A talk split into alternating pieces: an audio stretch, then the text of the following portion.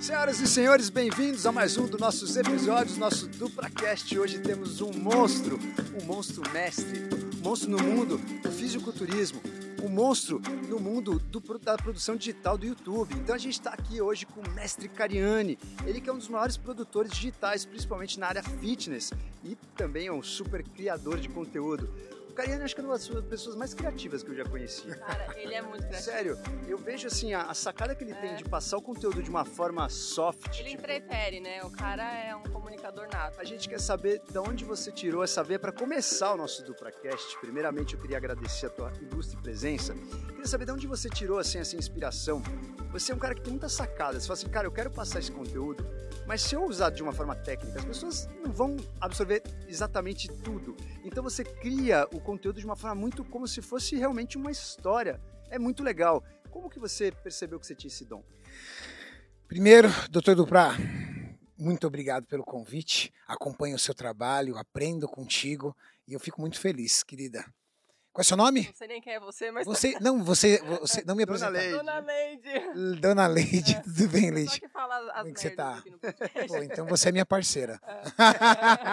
Estamos é. em casa. É. E essa pergunta foi muito legal, porque as pessoas às vezes até me imitam assim, as pessoas que assistem imitam a minha forma de realizar. Eu comecei meu canal no YouTube fazendo vídeo aula. Vídeo aula com temas aleatórios.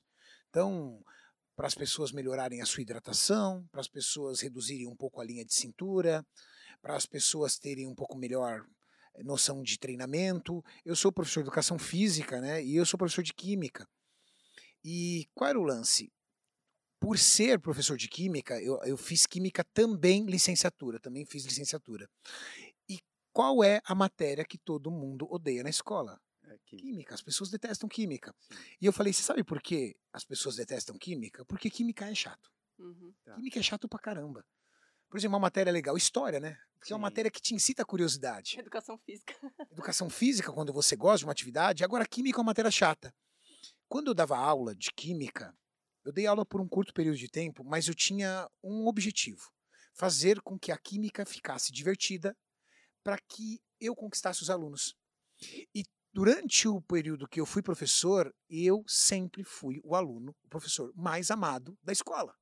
Legal. Mas eu criava resenha, eu subia na mesa, eu causava, tomava bronca da diretora às vezes, entendeu? Passava do ponto, atrapalhava a aula do meu colega na outra classe. Então, eu fazia da química algo divertido. E qual era o resultado? 8, 9, 10, 8, 9, 10, 8, 9, 10. Eu puxava a grade e eu conseguia entregar bons resultados de nota. Mas já era natural o seu? Meu. É. Já é meu. Eu acho que eu tenho uma facilidade muito grande em dividir conteúdo no âmbito comunicativo, porque eu sempre digo, é, ser comunicador não é uma pessoa que tem capacidade de falar bonito. Sim. Ser comunicador é uma pessoa que consegue fazer com que o difícil se torne fácil. Excelente. E aí eu falei assim pro Maurício, que é o meu cinegrafista, né? Eu falei, Maurício, a gente vai começar a fazer vídeo aula, só que é o seguinte, nós vamos pro raso, porque as pessoas têm necessidade do básico. Vamos pro raso, ensinar o básico do básico. Só que você e eu, nós vamos interagir. E como o Maurício, meu cinegrafista, é um cara totalmente ao contrário do que eu sou, ele não faz dieta, ele não treina, não faz nada, a gente começava, ele era o um mau exemplo, aí eu fazia brincadeira com ele, tirava às vezes um sarro da cara dele, tanto que quando as pessoas o conhecem pessoalmente, olham e falam assim, nossa, mas eu achei que você era mais gordo, eu achei que você era isso, por quê? Porque eu sempre usava ele como exemplo. E eu vou brincando, eu vou dividindo o conteúdo, vou fazendo piada, vou fazendo brincadeira. Só que quando o vídeo termina, as pessoas viram e falam assim: agora eu entendi. Eu acho que isso é o legal. É, você produz um conteúdo denso, só que você reduz essa densidade com, primeiro, palavras de português fácil, de fácil compreensão, pouca linguagem técnica. De que vale eu explicar para as pessoas o hormônio da aldosterona? Mais vale eu tentar explicar como ela pode fazer para que ela possa desinchar um pouco, para que ela tenha uma circulação melhor. E aí a gente vai indo para os pontos práticos e vai entregando ali formas práticas para que no outro dia a pessoa fale assim: vou fazer isso. Cara, perfeito. É, é um dom, né? Você tocar a pessoa dessa maneira e saber. Na verdade, é um dom até de se colocar na cabeça do outro, né? De você entender como que o outro vai analisar a tua É, própria humildade aula, né? também, né? Já gravei muito É. vídeo, que quando terminou o vídeo eu falei assim, vamos gravar de novo. Porque quem assistiu esse vídeo não vai conseguir entender. E aí grava tudo de novo. Você imagina uma pessoa? Eu literalmente me coloco na posição da outra pessoa. Tudo que eu vou explicar, por exemplo, pode ser um, um conteúdo dentro do Instagram. Eu vou explicar. Eu olhei e eu falei, não, tá denso demais. Não vai. Perfeito. Agora, tem pessoas que têm uma metodologia diferente. Tem pessoas que gostam de falar muito difícil para impressionar. sim, sim, sim. Só que a pessoa, quando termina, fala: Nossa, esse cara é mega inteligente. Tá, mas você entendeu alguma coisa? Não. Saiu, que ela vai saiu com aplicar, alguma né? coisa, né? Não. Concordo plenamente. É. E, e, e teve um, assim, uma dúvida nessa, nessa sua trajetória em relação a isso. É, você já começou fazendo conteúdo no seu YouTube para algum objetivo específico? Você fala, ah, vou, vou pegar um público-alvo tal, você, você desenhou o teu público-alvo ou isso foi acontecendo de uma forma orgânica? Na verdade, eu- até hoje, o meu público-alvo são pessoas que param e olham e falam: Tá, eu preciso começar. Por onde eu começo? Tá. Tá, eu preciso ir para academia. Legal. Por onde eu começo na academia? Porque hoje a maioria das academias são academias de rede. É um professor para 50, 60 alunos, ele não vai te dar atenção. Tá. Você vai ter que recorrer a ele. E aí você recorre ao professor para ele te explicar um exercício. No segundo exercício, você já fica inibido de recorrer. E se você recorrer no terceiro exercício, quando você chamar ele, ele vai fazer assim, ó. Ele tem comigo. 50, 60 pessoas para É. cuidar. Estou falando da realidade da maioria das pessoas. Tá. A rede de academias, essas redes low cost, é isso. Coloca um monte de máquina, coloca um monte de esteira, coloca um monte de, de, de, de gente dentro e poucos professores. Essas pessoas, elas entram, pagam a, a, a mensalidade, fazem um plano anual, começam com uma certa assiduidade e depois vai reduzindo. Vai reduzindo. E aí ela é o melhor cliente da rede low cost. Só paga e não vai. Ou vai uma, duas vezes semana, sobe na esteira, faz 30, 40 minutos de esteira, vai embora. Não chega perto da, da sala de musculação, que é aonde eu acredito. Eu acredito muito na musculação, aonde ali transformação. se resolve. Aonde ali você consegue recompor, fazer uma reposição corporal, né? Recompor o seu corpo, tirar gordura, ganhar massa muscular, trazer estética para o seu corpo, melhorar a sua saúde dentro da sala de musculação. Só que ele, ele olha para a sala de musculação e fala assim, cara, vou para onde? A pessoa fica com vergonha Sim. também, né? Vergonha, não sabe fazer, fica com preguiça, É. sente dor porque não está fazendo do jeito certo. Esse é meu público. Tá. 80% das pessoas que me seguem são pessoas comuns que gostariam apenas de melhorar um pouco, fazer uma reposição corporal, Tá. uma, recom- uma recomposição. Então, poxa, quero perder um pouquinho da barriga, quero melhorar um pouco a minha densidade muscular, ou quero emagrecer, Tá. ou quero ganhar um pouco de massa muscular. Esse sempre foi o meu público, até hoje. Eu converso com esse pessoal. Por incrível, por mais que eu seja um atleta de fisiculturismo, é, a pequena parcela que me segue são de atletas. Tá. A grande parcela das pessoas são pessoas que se inspiram Pra ser saudável. no atleta. Para ser saudável, para ser mais estético, para melhorar a autoestima, para falar assim, tá, daqui eu vou arrumar alguma coisa para aprender. Show. É fantástico. E tem, tem uma coisa também que você é, é, é um exemplo, né? Eu acho que as pessoas, a maioria das pessoas quando vão né, pensar em fazer atividade física e não fazem, elas pensam no fator tempo. E elas falam, não, não tenho tempo porque eu trabalho, etc e tal. E, e você é um cara super multi, né? Você tem mil é, estradas aí que você tem que dirigir todos os dias em relação a, a pastas da sua vida, né? Você tem tua vida pessoal, tua vida empresarial, tua vida produtora de conteúdo e ainda você cuida do teu corpo de uma forma bem rigorosa. Então, é, conta pra gente um pouco como que você faz essa sua gestão de tempo e né, como, como que você começou a entender que você teria que dividir o seu dia em algumas partes e como que você organiza isso? Como é que você separa o tempo para a família? Como você separa o tempo para malhar? Como você separa o tempo para você produzir conteúdo? É, você tem que abrir mão de muitas coisas em prol disso. É, todo mundo quer. Né? As pessoas, se você for na rua, 100 em 100 pessoas, se você chegar para 100 pessoas falar assim, cara, eu vou te dar agora um abdômen definido. Tá? Vou tirar essa sua pochete, vou te dar um abdômen definido. 100 em 100 vão querer. Agora, para nem todas essas pessoas, isso é uma prioridade. Então, Primeiro passo para eu conseguir dar conta de tudo. Eu defino quais são minhas prioridades. Então, quais são minhas prioridades? Minha prioridade número um é trabalho. Vou falar a verdade aqui. Sim. Entendeu? Todo mundo fala assim, nossa, a sua pri- pri- prioridade número um é a família. Mas você não entrega hora nenhuma para a família. Deixa de ser mentiroso. Sim, sim. A sua família vai muito bem se as suas contas estiverem pagas. Então, infelizmente, a sua primeira prioridade acaba se tornando trabalho. Prioridade, para mim, é aonde você entrega mais tempo. 95% das pessoas entregam mais tempo no trabalho, Real. certo? Sim. 8, 9, 10 horas por dia. Você não fica 8 horas brincando com teu filho. Você não fica 8 horas curtindo a sua esposa. Sim. Então, prioridade número um, trabalho. Prioridade número dois, sua família. Afinal de contas, os seus filhos, a sua esposa, não têm responsabilidade pelas suas escolhas, né? Sim. É muito, é muito comum as pessoas eh, chegarem para os filhos, para as pessoas, ah, mas eu estou me matando de trabalhar, tá? mas Seu filho não escolheu. Ele nem tem noção disso, né? Então, eu acabo colocando isso como uma prioridade. Então, segunda prioridade, família. Terceira prioridade, isso, aí já começa a entrar o Renato, diferente da maioria das pessoas. Eu. Eu também sou uma prioridade, Sim. É isso aí. certo? Então, eu também sou uma prioridade. Então, terceira prioridade é o Cariane, pessoa. E a quarta prioridade, um hobby, alguma coisa que você possa fazer em família, alguma coisa que você consiga dividir o seu tempo. Então aí entra rede social, entra um passeio em família, um restaurante, uma viagem, essas coisas. Tá, então defini as minhas prioridades. O que, que o Cariani é? Eu falei que a terceira prioridade sou eu. Eu sou um atleta. Tá. Acabou.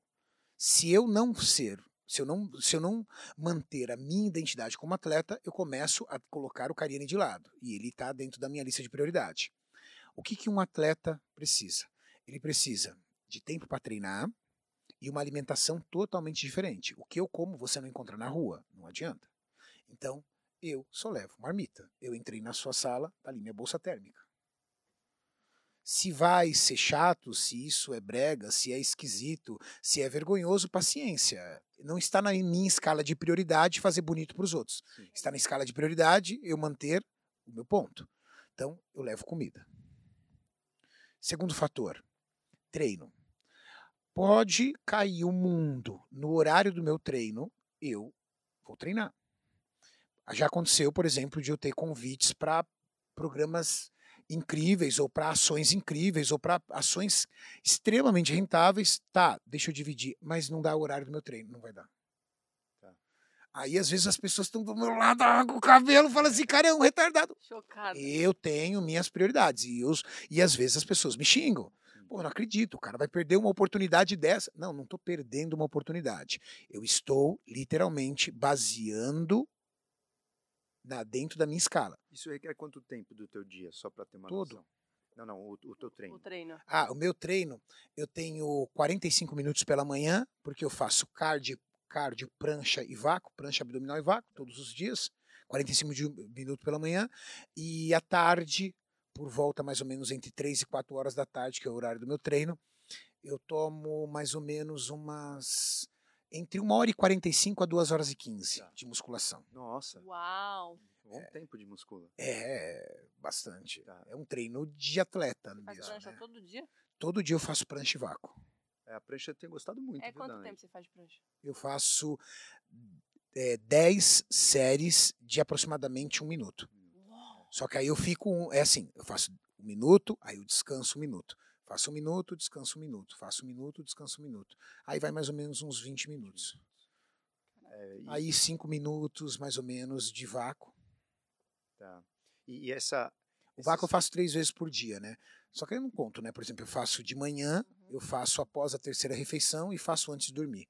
Mas é cinco minutinhos, é super rápido. É rápido. é que eu faço vácuo com, a- com alimentado para que eu permita também que eu tenha uma melhor eh, estabilização da região do core quando eu também estou alimentado. Ah, interessante. E é de domingo a domingo até quando você viaja? Não, aí não. Só se eu tiver em Hum, preparação. Ah, Isso, isso é minha rotina, tá né? bom. Por exemplo, esse final de semana, esse final de semana não, final de semana que vem eu tenho um, um, um evento em Balneário Camboriú. Aí eu vou fazer meu cardio, talvez eu faça prancha, talvez eu não faça, porque eu não tô dentro de uma preparação. Se eu tivesse dentro de uma preparação, se bobear, eu nem ia viajar. Ah, entendi. Hum, Mas voltando da escala, por que eu falo isso? Porque uma pessoa para conseguir fazer o que eu faço dentro do meu tempo, fazer a gestão de, de tempo que eu faço, ela tem que ser metódica e sistemática. sim, E isso não necessariamente são qualidades, são características, né? Se você, dependendo do trabalho que você faz, da vida que você tem, do círculo de amizades que você tem, ser metódico e sistemático é horroroso, né? é, às vezes é chato. Porque as pessoas falam assim, pô, então eu tenho que me associar com pessoas que também são assim. Sim, Eu tenho horário para dormir, eu tenho horário para acordar. Eu tenho uma- um, um- um cronograma no dia para cumprir, mas isso me faz feliz. Tá. Tá? Então, me faz feliz. Me faz, inclusive, me sentir protegido. sim. Quando eu começo a viver muito fora de uma rotina, eu me sinto desprotegido. É, idem, me- me- nossa senhora, tô né? me identificando com tudo. Entendeu? Por exemplo, tipo, eu vou viajar, por exemplo. é, minha, minha mulher já sabe, eu vou viajar, ok, cara, eu te- preciso ter isso e isso, o resto eu topo tudo. Aí você escolhe. Mas se eu tiver isso e isso, ok. Parece que a consciência fica em paz, né? É, é você se sente protegido, né? Sim, sim. É, eu, por exemplo, uma coisa que, que, não me, que me deixa desprotegido, comida. Se eu for para algum lugar onde eu achar que não vai ter os alimentos que me faz bem, e quando eu falo me faz bem, não é estética, tá, gente? Sim, sim. Tem nada a ver com-.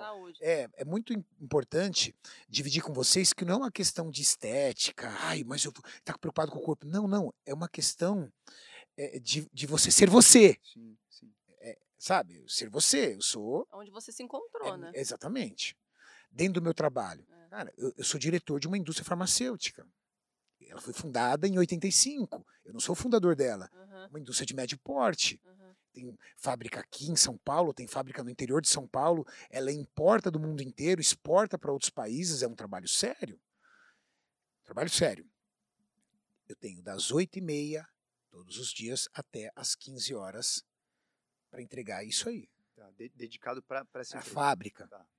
Só que eu sou um gerador de conteúdo, então das 15 horas aonde eu treino até as 21 horas, mais ou menos, eu estou literalmente ligado num mundo que não tem nada a ver com a indústria farmacêutica, Tá. que é o fitness. Sim. Tem nada a ver. Tanto que a minha sócia na indústria farmacêutica odeia esse mundo. Porque de alguma forma ela, ela, ela entende que ela divide o sócio dela com isso. Sim. Mas ela não, não tem nada a ver, né? São universos diferentes. Então imagina o quanto você não tem que ser sistemático e metódico para você aguentar isso. Sim. Então eu não posso permitir que nesse período que eu estou na indústria ela seja contaminada por questões do fitness, Uhum. mas eu também não posso permitir que quando eu estou no fitness Isso eu não entregue o resultado que eu tenho que entregar com a minha cabeça lá na indústria. E- mas aí você para no meio do expediente da indústria para fazer o comer? Não, o seu treino é das duas às três. O- Não, não, meu, meu treino começa entre 3 e 4 horas e aí vai. Aí ele vai. Ah, ele começa entre três e quatro horas e dura duas horas, né? Dura duas horas, uma hora e aí sim 45. que você vai pro YouTube. Na verdade, quando eu tô treinando, eu já tô Você produzindo. tá produzindo conteúdo. Ah, entendi. Porque eu, entendi. eu vou, eu vou treinando E e vou ensinando, vou fazendo outras coisas, e vou dividindo, vou, gra...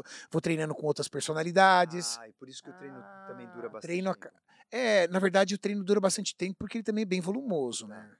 Por exemplo, ontem eu treinei, eu fiz um treino só de costas e posterior de ombro. Tá. Foram seis exercícios para as costas e, e três exercícios para posterior de ombro. Só que você vai fazer um exercício para as costas, você vai fazer uma remada, é. Fazer uma remada curvada, por exemplo, é 160, 180 quilos. Para você fazer isso, você precisa. é, às vezes é dois, três minutos esperando, né? Progressão de carga, são E, é um treino muito Eu pesado. vi você falando uma vez uma coisa muito interessante, né? Em relação a isso que você falou de carga.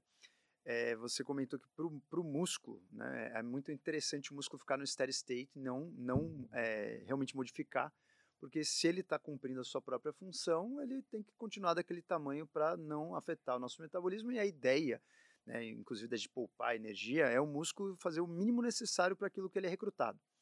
E que se por um acaso você quer mudar o teu músculo, você precisa modificar o estímulo, inclusive modificar a carga. Exato. Quando você treina com uma carga dessa, como, como você faz para não chegar nesse, nesse platô de desenvolvimento? Qual, qual é um mecanismo que você tem para vencer esse platô? Bom, é manipulando variável. A gente fala no treinamento que é a manipulação de variável. Então, digamos que vamos falar, por exemplo, de um treino de perna. E eu estou num período de progressão de carga. Estou trabalhando com cargas. Então eu vou lá, trabalho com vou progredindo carga e vou reduzindo repetições, vou aumentando o tempo de intervalo entre as séries para aumentar a carga. Tá. Durante duas, três, quatro, cinco, seis semanas, eu percebo que essa progressão de carga já está ficando limítrofe para articulação, tendão, as coisas já começam a chorar. A gente está falando de alta performance, né? Aí o que eu faço? Aí eu já troco meu treino. Aí eu já trabalho com 60, 70, às vezes até 50% de um MR, né? Que é a repetição máxima de um movimento. Tá. E reduzo o tempo de descanso, aumentando o tempo sob tensão. Hum, entendi. Então o que eu faço? Séries mais longas, com intervalo de descanso menor, com uma carga menor, Tá. dando um esforço mais metabólico. Eu permito que o meu que os meus tendões e as minhas articulações tenham um pouco de férias de sobrecarga, mas eu também proponho um estímulo diferente para o corpo. Um estímulo mais metabólico, que você precisa ter um preparo cardiovascular melhor, Tá. e assim vai. Fantástico. Então você vai trabalhando com Mas o essas- platô existe, tá? Tá. Você treina, os anos que eu tô treinando, o platô existe. E aí você rompe platô, platô também em cima de outras situações, estratégia dietética, Tá. aí tem questão também da parte de composição hormonal, existe uma série de outras técnicas. Porque progredir eh, massa muscular quando você entra na academia é dedicação e regularidade, é muito rápido. Sim. Fazer uma recomposição do seu corpo é assim rápido, é só você querer. Sim. Só que quando você entra num estágio muito avançado, é a luta, né? É a luta. Seu corpo fala assim, ó, não faz sentido. Eu, meu IMC é de obeso, Sim, sim. tendo, eu tenho a última vez que eu, que eu vi, é, eu não sou um cara muito adepto à bioimpedância, tá? Eu não sou um Você não fica fazendo o tempo todo. é, é que eu acho ela, eu acho ela estimada demais. Tá. Uma calorimetria indireto ácido legal. Eu gosto muito de dobra cutânea. É, eu Acho que uma dobra cutânea bem o roots, feita. O clássico que realmente é o. É É, verdade, eu a dobra cutânea bem feita, entendeu? Eu, eu, eu boto mais fé num cara que sabe fazer uma boa dobra cutânea do que uma, uma embora aí, tá? Nada contra embora, desculpa, tá? Acab- não tô querendo acabar com você, não, mas é uma opinião. Então, mas a última vez que eu fiz, eu trabalhei na casa de 7% de percentual de gordura. Meu percentual de gordura é baixo Tá. e eu tenho aproximadamente 100 quilos. Para um cara que tem quase 1,80m, sou obeso, É. grau 1. é bastante peso até para levar. Isso de alguma forma não te atrapalha no sentido quanto mais carga você tem, você também precisa, né, fazer um descanso maior, o teu anabolismo é maior. Isso não te atrapalha em termos de produtividade em outras áreas, por exemplo, na, na- na indústria? E isso é uma excelente pergunta. Quando eu estou em processo, quando eu estou fora de preparação, totalmente fora de preparação, eu reduzo o meu consumo calórico e eu fico um bom período em jejum justamente por isso, para melhorar minha produtividade. Ah, Por quê? Quando eu estou em jejum, eu fico mais produtivo. boa. Não estou competindo com o meu processo digestivo. Sim. na verdade? Só que quando eu estou num processo de ingestão calórica maior, como agora, é inviável. Por exemplo, agora eu estou consumindo aproximadamente 5 mil calorias de alimentos saudáveis. Eu não, eu não sou uma pessoa de fazer uso de alimentação. É, não saudável. Não, não gosto. Eu prefiro alimentação saudável até porque eu me sinto melhor. Sim. E atingir 5 mil calorias de alimentos saudáveis é fazer, por exemplo, 300, 400 gramas de arroz com 200 gramas de frango, Tá. É fazer 400 gramas de batata com 200 gramas de carne e 6, 7 refeições Dessas. dessas. É bastante coisa. Fica, estrategicamente falando, não é inteligente usar o jejum nesse momento. Sim, sim. Porque aí você res- restrite mais a janela. a janela. É. Você vai acabar tendo que recorrer a muita refeição líquida. Sim. E aí eu, eu também não gosto. Sim. E aí então o que eu faço? Aí eu suspendo o jejum. Tá. Aí sai a disposição e entra a disciplina, né? Hum, perfeito. Porque você vai ter essas oscilações aí de disposição. Aí você usa alguma coisa para ativar a tua mente? Você usa uma cafeína, um pré-treino, alguma coisa que Só pré-treino, só em tempo de treino. Por quê? Eu sou muito sensível a estimulantes. Sim. Eu já testei todos os estimulantes que você pode imaginar, lícitos e ilícitos. Tá. E assim, é, estimulante não é uma coisa para mim, Tá. sabe? Por exemplo, teve uma época de eu estava numa fase final de preparação, eu estava muito debilitado, e aí um amigo meu me apresentou o Venvance. Nossa. Cara, eu usei durante uns 4, 5 dias, mas ele me dava um rebote. Rebote, é. E assim, depois ele começou a não me deixar mais disposto. Ele começou a me deixar Normal. angustiado. Ah, tá, entendi. Bateu Entende? bad. Angustiado. Sim. E aí eu falei, não. Aí eu comecei a usar cafeína. Então eu usava aproximadamente eh, 200, 300, até 400 miligramas de cafeína pela manhã e pré-treino na hora do treino. A cafeína começou a me deixar tenso. Tá. Eu ficava tenso. Bom, falando pouco, também não serve. Sim. E aí eu descobri, pela manhã eu não posso ultrapassar 200 miligramas de cafeína. Então se eu usar um termogênico pela manhã, tem dias que eu uso termogênico pela manhã, zero café. Perfeito. Se eu não usar termogênico pela manhã, eu tomo um café em jejum para fazer meu cardio Tá. e depois quando eu chego na empresa eu tomo mais um café. Perfeito. Pronto. Segura bem. Meu teto de cafeína diária não pode ultrapassar 270, 300 miligramas dia. Tá. Aí é uma questão. Lembra que eu disse? Você tem que ser metódico e sistemático. Sim, Como eu tenho tudo isso, eu olho tudo com muita Silencioso. frieza. Ó, isso aqui não serve. Então a maioria do, do- do tempo tem que ir na raça. Tá, E você, você chega a fazer alguma época uma refeição dia? Ou, ou tua janela alimentar bem curta mesmo? Não. Duas, três horas? A, a janela alimentar eh, mais curta que eu fiz foram de seis horas. Tá. Isso que, serviu legal para você. É, porque como eu tenho uma retenção de massa muscular muito grande, um metabolismo muito acelerado sou muito hiperativo, Tá. por exemplo, uma dieta hipocalórica para mim são 3 mil calorias. Nossa. Hipocalórica. Minha taxa de metabolismo basal é na casa de 2.800. Nossa. Com meu nível de hiperatividade, fazendo cardio todo dia e fazendo duas horas de musculação, 3 mil calorias é baixo. E você se sente mal quando você vai para uma refeição ou uma janela mais curta? Não, na verdade não é nem que eu me sinto mal, eu perco densidade muscular. Ah, entendi. Isso já me tira um pouco da densidade muscular, eu vou murchando. E aí, quando você tem a sua alimentação, você percebe, né? Quando começa ali no tecido hepático a produção de glicogênio, você começa a ver um físico mais preenchido, só que eu perco densidade demais. E aí, para recuperar isso, eu já não consigo no pump e no treino. Tá. Aí é uma alta performance, né? Aí você vai mexendo no detalhe. E uma coisa que todo mundo pergunta, que você Ah. né, já falou da janela alimentar, uma coisa muito interessante, né? Que as pessoas têm aquele, aquele costume de falar, bom, se eu fizer jejum e eu quero ganhar massa, são duas coisas incongruentes. Aí eu te pergunto, vamos pensar primeiro no, no, no label, no label, né? Todo mundo que está usando nada de hormônio. Dá para fazer jejum e ganhar massa? Claro. Eu acredito em consumo calórico diário. Tá. Essa é uma base. Então, do que eu li, do que eu leio, do que eu estudo e do que eu aprendi. Se você quer emagrecer, você precisa partir do princípio. Qual é o princípio? Déficit calórico. Se você quer ganhar massa muscular, você tem que ter, no mínimo, uma dieta normocalórica ou um déficit calórico que não seja agressivo, mas que você seja capaz de fazer uma recomposição corporal. Então, vamos lá. Eu tenho uma taxa de metabolismo basal de 2 mil calorias. O cidadão tem uma taxa de metabolismo basal de 2 mil calorias. Legal? Eu quero perder gordura e ganhar massa muscular ao mesmo tempo. Eu me proponho a realizar atividade aeróbica todos os dias e musculação todos os dias. Eu começaria com uma dieta de 2 mil calorias. Tá. Porque só esse cara saindo de uma dieta de 3, 4 mil calorias de alimento ruim para uma fonte de alimentação saudável, batendo proteína, com 2 mil calorias já é bem Tá alto. Renato, eu sinto fome comendo 2 mil calorias. Olha aí o jejum entrando muito bem. Hum, Eu restrinjo a janela de alimentação. De preferência, coloco essa janela de alimentação dentro do meu ciclo circadiano, uhum. que é o relógio metabólico do nosso corpo. Renato, mas eu tenho muita fome à noite. Tudo bem, então coloca uma parte dessas calorias à noite.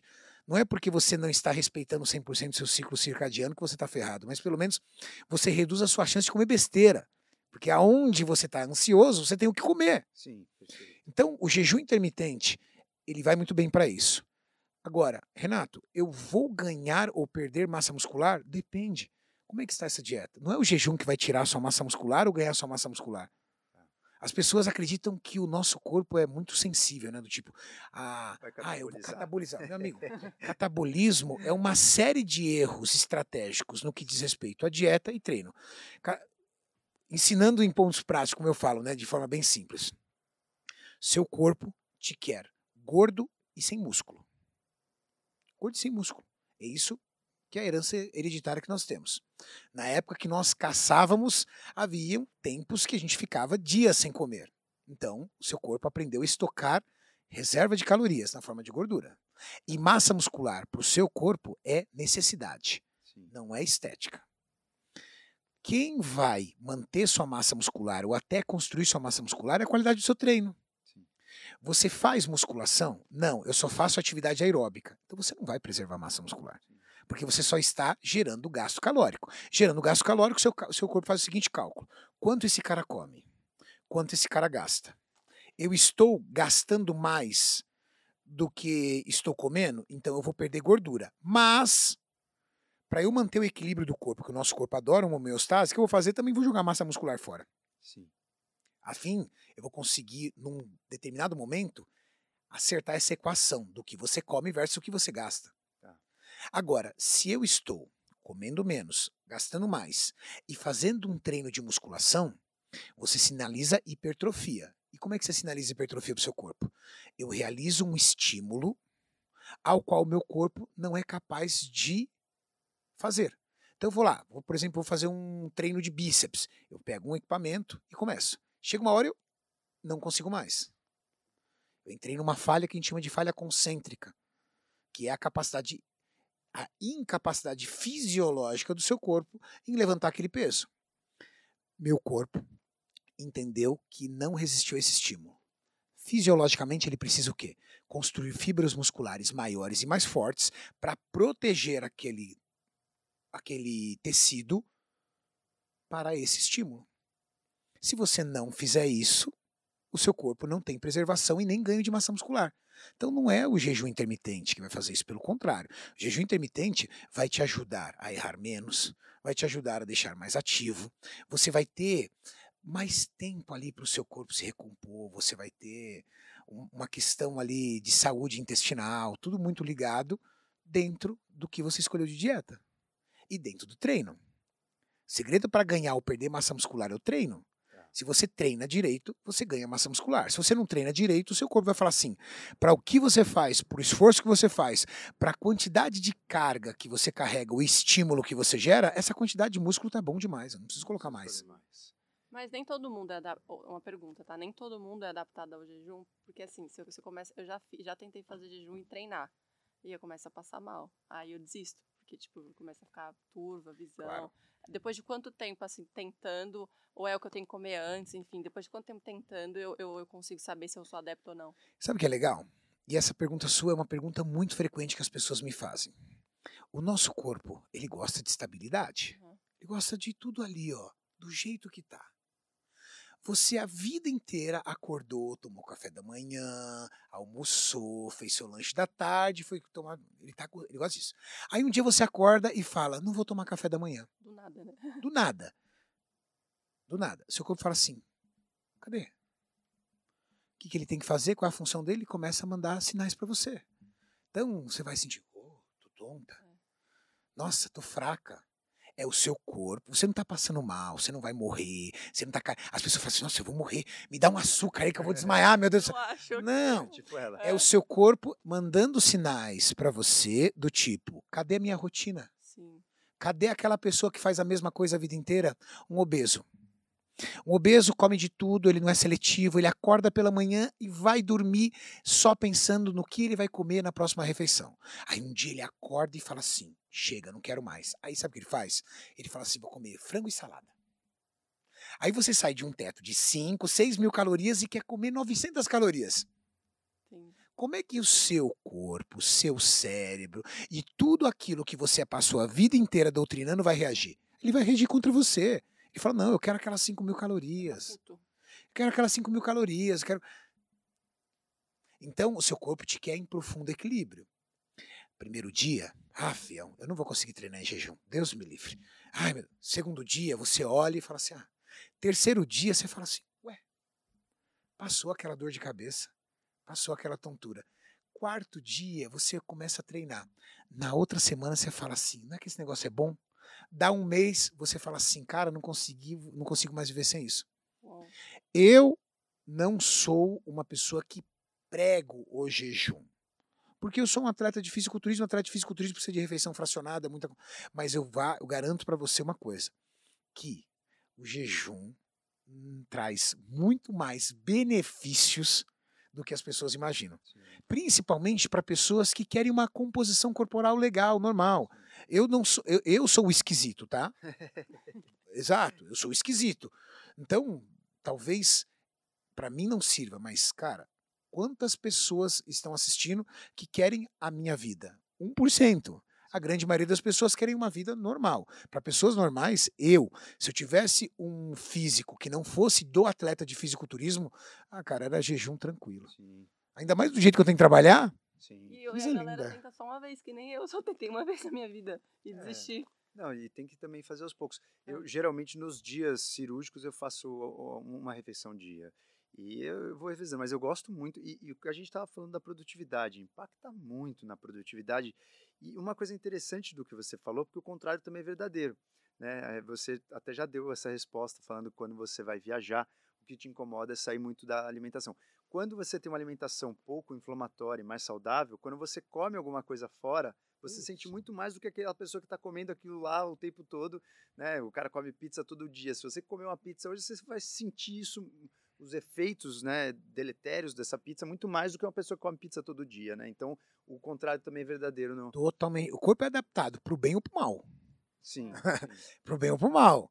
Então, por exemplo, o que- o Dr. Duprá atingiu o ponto. Da mesma forma que, às vezes, quem está aqui nos assistindo agora olha e fala assim, cara, eu não consigo me ver comendo vegetais, frutas, cereais, eu não consigo me ver somente com alimentação saudável. Eu tenho amigos ou pessoas que participaram de projeto comigo, ou alunos que viram e falam assim para mim, Renato, eh, eu comecei a fazer dieta e eu não sou uma pessoa feliz. Eu falo assim, pô, tá errado. Como assim? É. A única coisa que lhe permite viver nessa terra é ser feliz. Então vamos entender isso aí, cara. Qual é o tipo de relação que você tem com a comida? Então você é mais apaixonado pela comida do que tudo. Então, às vezes, dentro da comida da pessoa tá o amor da pessoa, a autoestima, a afetividade. Ca- comida leva a cada coisa, cara. Ué, comida te leva a lembrar da mãe, da avó, Sim. de, uma, do- de um namoro legal, de um namoro ruim, Uhum. né? A nossa mente é muito associativa. É muito associativa. muito. E aí, quando você começa a associar na comida, as pessoas vão falar assim, Renato, mas o que, que você comeu hoje? Comi. Pá, pá, pá. Pô, mas é só comida sem graça. Como assim comida sem graça, cara? Sim. Qual o Sem tipo da graça, relação que você é, tem com comida? né? Eu não Mas tô pra comendo. você tem graça, né? É que, na verdade, a comida pra mim, entendeu? Não tá ali pra fazer graça. Aham, Eu tenho outras coisas que me fazem feliz, Óbvio, óbvio. entendi. entendeu? A comida tá para te nutrir mesmo. Para né? me nutrir e quando você aprende a comer de forma saudável, você descobre que os alimentos são saborosos. Sim. Existem pessoas que colocam açúcar no morango. É. É verdade? Esse é morango para ela tem que ter chantilly.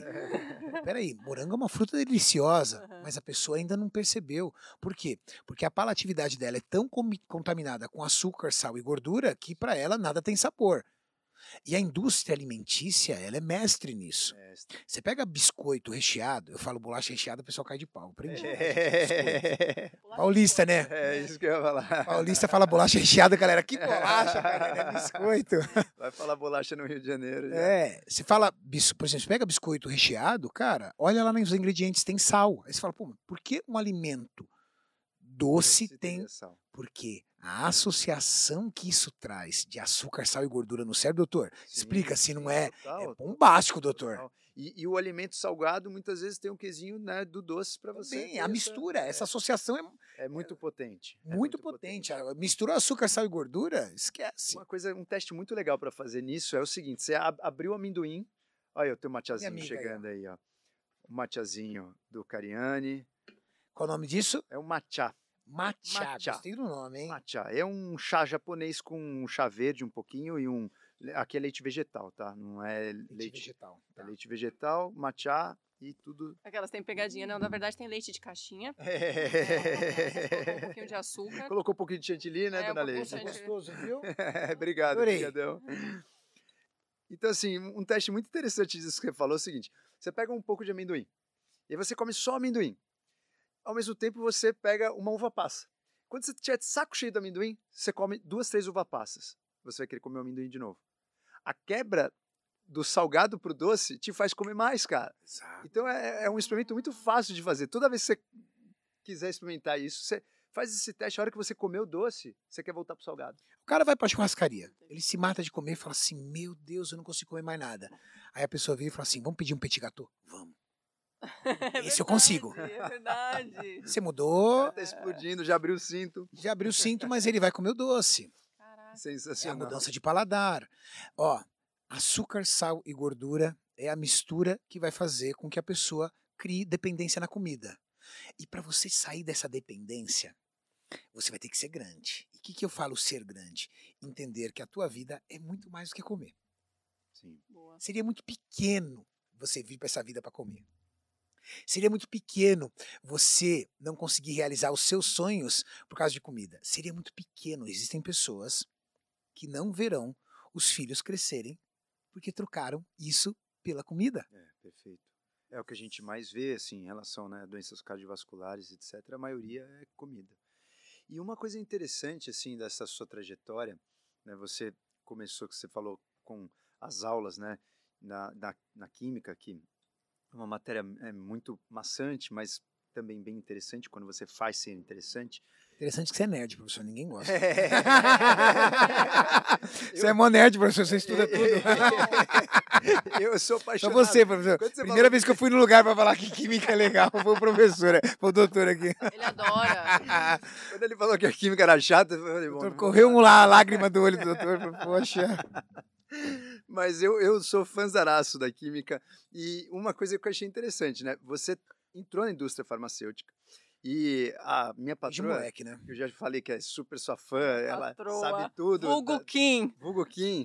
Ela, a Kim te acompanha assim, cara, ela Kim, sabe... Ela beijo, sabe continua me a tua lá, história de cabo a rabo. Ele é pupila. Não, e uma vez, olha, olha que louco, a gente tava fazendo uma trilha, né? Uma trilha no meio, no meio da, da, da mata, assim, não sei porquê, ela lembrou da sua história, cara. Qual delas? Da sua história de vida. Porque sou tipo Forrest Gump, eu sei da história. Não, mas eu vou A história de contar, vida quer que você dizer, fala quando eu era garoto, dar- quando eu eu vou era te mais dar, velho. Eu vou te dar spoiler e você depois Tá, continua. eu mas conto. ela contou uma história de que nessa indústria farmacêutica teve alguma coisa que teu pai trabalhava, depois você assumiu a indústria, o Sim. seu sonho era ter essa indústria, e aí você foi batalhando a para história isso. do meu pai. É, o meu pai é responsável pela carreira que eu escolhi. Quando eu era garoto, é, nós, eu não, eu tenho 45 anos, né? Então eu não, meu, quando garoto a gente não viveu, era digital. Quantos anos você tem, doutor? Eu tô com 39. 39, doutor tem cara de menino, né? É, Mas o doutor também já tá com quase 40 É já. a também. sauna e o banho gelado. Olha pô. só, né? Pô, doutor, vou fazer também. Aliás, ó, tá, tá feito o desafio aqui para vocês ao vivo. Será vai Cariane vai, aguentar vir aqui, a gente vai fazer o circuito juntos. Vou gravar no meu canal, vocês vão assistir. Vamos ver o que vai acontecer com a mente do Cariane na sauna e é banho. bom, hein? cara. É bom. Putz, eu vou adorar, velho. Vou É adorar. Tá legal. Vem no marcado. Jejunjão. Jejunjão. É, vem, vem, vem no jejum. No je- o jejum, na verdade, ele vai ajudar você a entrar nesse processo de conexão, né? Tipo assim, o que, que vai fazer a sauna em banho frio? O seu corpo vai entender que você está praticamente morrendo. Então, Sim. nesse momento, você sai da sauna, é como se o seu corpo tivesse numa situação muito específica de Morte. quase morte, então você começa a Eu lutar. adoro isso, doutor. Sabe por quê? Eu passo isso toda semana treinando perna. Isso. no, no treino de perna. Então, eu também- é, Kenji essa semana mesmo, né? No treino de perna, eu subi, Cristo olhou pra mim e falou assim: calma, eu não vou te buscar. Eu vim aqui só pra gente bater um papo, mas eu vou te devolver. E Quando, quando você está nessa situação, Ah, qual é a sua sensação? Você lembra dos boletos que tem para pagar? não, cara, essa sensação é muito boa, né? Porque eu sou viciado nisso, né? Sim. Um atleta, todo atleta de alta performance, campeão, ele é viciado em sofrimento, tá? Sim, sim. Por exemplo, assim, todo. Fala assim, como é que pensa a cabeça de um lutador do UFC Sim. Sim. Cê- esses dias, é, eu, eu, eu, eu sou amigo do Charles do Bronx. E o Charles tava, Bravíssimo. é, tava dando água para um lutador. Você viu a cena? O do- lutador deitado? A sensação que eu tinha. Eu vi. Você viu essa cena? Não parecia que ele tava morrendo, cara. Tem uma cena, depois eu vou te mostrar, do Charles do Bronx dando água pro amigo dele na semana seguinte à sua competição. Cara, o cara, para bater peso, ele vê quase a morte. Sim, Tá. sim, sim. Aí, depois que ele bate peso, ele tem dois, três dias para se recuperar e no sábado ele tá lá na trocação com o cara. Sim, sim. Então, a alta performance é o vício em você superar os seus limites. Sim. Um Iron Man. Um cara que corre 42 quilômetros. E nada. Nada. Então, a alta performance é o vício em você. Por isso que eu fico, fiquei ansioso pra ver. Sim, Porque isso não me assusta, me desafia. sim. É um vício em se fuder, velho. É, é, É mais ou menos isso. E, e esse vício é, muito, Claro. é altamente né, é, eficaz para acabar com a nossa mente que antecipa né, os fatos. Então, o, o mais quanto tempo geralmente demora o teu treino de perna? Duas horas. Para você chegar nesse estado quase batendo o bico do corvo, quanto tempo demorou? Ah, bastante, doutor. Para eu poder aprender, condicionar minha mente a, a, a, a tirar toda a covardia, porque você tem que tirar a covardia, né? Sim, sim, sim. Você tirar toda a covardia e ter coragem de sofrer desse jeito, demorou anos. Mas, Até hoje eu acho que eu ainda durante aprendo. o treino você demora tipo uma hora e pouco para chegar Ah, não, nesse no estado. treino. É, No treino. no treino. Não, Pra doutor. você chegar nesse estado, estado assim de De quase cara, morte. É um pouco pior. Para eu, eh, meu treino de, quando eu, por exemplo, eu sei que amanhã eu vou treinar perna. Tá. Então, um dia antes eu já começo a ficar tenso. É, sim, Sério. é assim. À noite, quando eu vou dormir, eu já começo a me preparar. Tá, então eu vou dormir um pouco mais cedo. É, Tentar me acalmar. Eu não posso perder a noite de sono, eu tenho que estar bem. No outro dia eu acordo e eu vou calculando todos os meus passos. sim. Então eu não vou fazer, não vou fazer cardio. Minha perna não pode ficar cansada. Tocada. Você vai preparando. Por quê?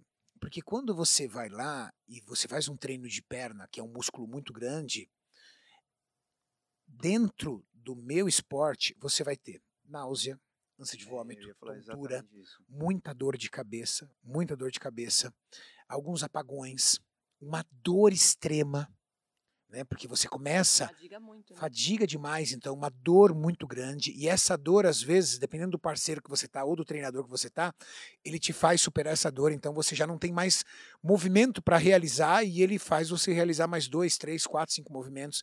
É uma experiência só quem já fez isso vai entender a experiência. As poucas pessoas que toparam fazer essa experiência comigo viraram e falaram assim, Renato, é uma experiência diferente. Não dá vontade de Sim, matar, não? A pessoa que tá. Vai! Não, vai. porque você a sensação quando você recupera é tipo vida. Nossa. E isso é engraçado que isso que o Cariani falou, eu sentia muito na minha adolescência que eu lutava, fazia Muay Thai e karatê de contato. É, Eu sempre fazia tipo, imagina que a minha última aula era quinta-feira. Cara, chegava na quarta-feira eu já ficava tenso porque tinha quinta-feira o treino e várias vezes eu cheguei no nosso vestiário com náusea, vômito, vômito mesmo e na sexta-feira eu acordava parecia que eu tava de férias, tipo assim, acabou a, a lição da semana. Cara, eu, eu ficava até a outra terça-feira tipo livre, a minha Você faz cabeça uma vez por semana esse treino aí? É uma vez por semana. Quando o treino de ter- perna termina, eu brinco que eu falo, ninguém tira minha paz. É, Aí pode exato. acontecer o que for, ninguém tira minha Sim, Por paz. isso que eu falei, é o, é o benefício. Então o cara vai ficar. É bom, né? Você tem um bravo. propósito ali toda semana. e- uma- E a o parte é hormonal, doutor? É, parte hormonal. as endorfinas. Que, que- Tudo que você, ó, quanto, tudo que você leva o seu físico a um desgaste muito grande, o seu corpo ele entende que você passou por uma situação muito severa. Hum, Ele não entende que você está fazendo isso porque você quer. Tá. Tá? Então, você vai lá e gera desgaste mais, entendeu? Então você vai lá, concentra lactato, gera um processo inflamatório absurdo, o músculo totalmente tensionado. O que, que seu corpo fala? Assim, nossa, essa pessoa foi debilitada, ela passou por uma situação. Né? Então, ela passou por uma guerra. Vamos o quê? Liberar hormônios de endorfina, hormônios do bem-estar para tranquilizar ela, para fazer bem. Então, por exemplo, pessoa que corre, pessoa que corre, ela vai lá corre uma hora na esteira ou corre uma hora na rua, sofre. Quem corre sabe disso. Depois, ela toma um banho, cai no sofá. É a melhor sensação. né? Cara, que delícia, cara. É. Tipo, e aí por que você fala, pô, por que essa delícia? Aí ele fala, ah, meu corpo relaxou. Não, não é que o seu corpo relaxou, é liberação de hormônios. Uhum. E esse hormônio, sabe onde você libera também? Quando você morde o seu doce favorito. É.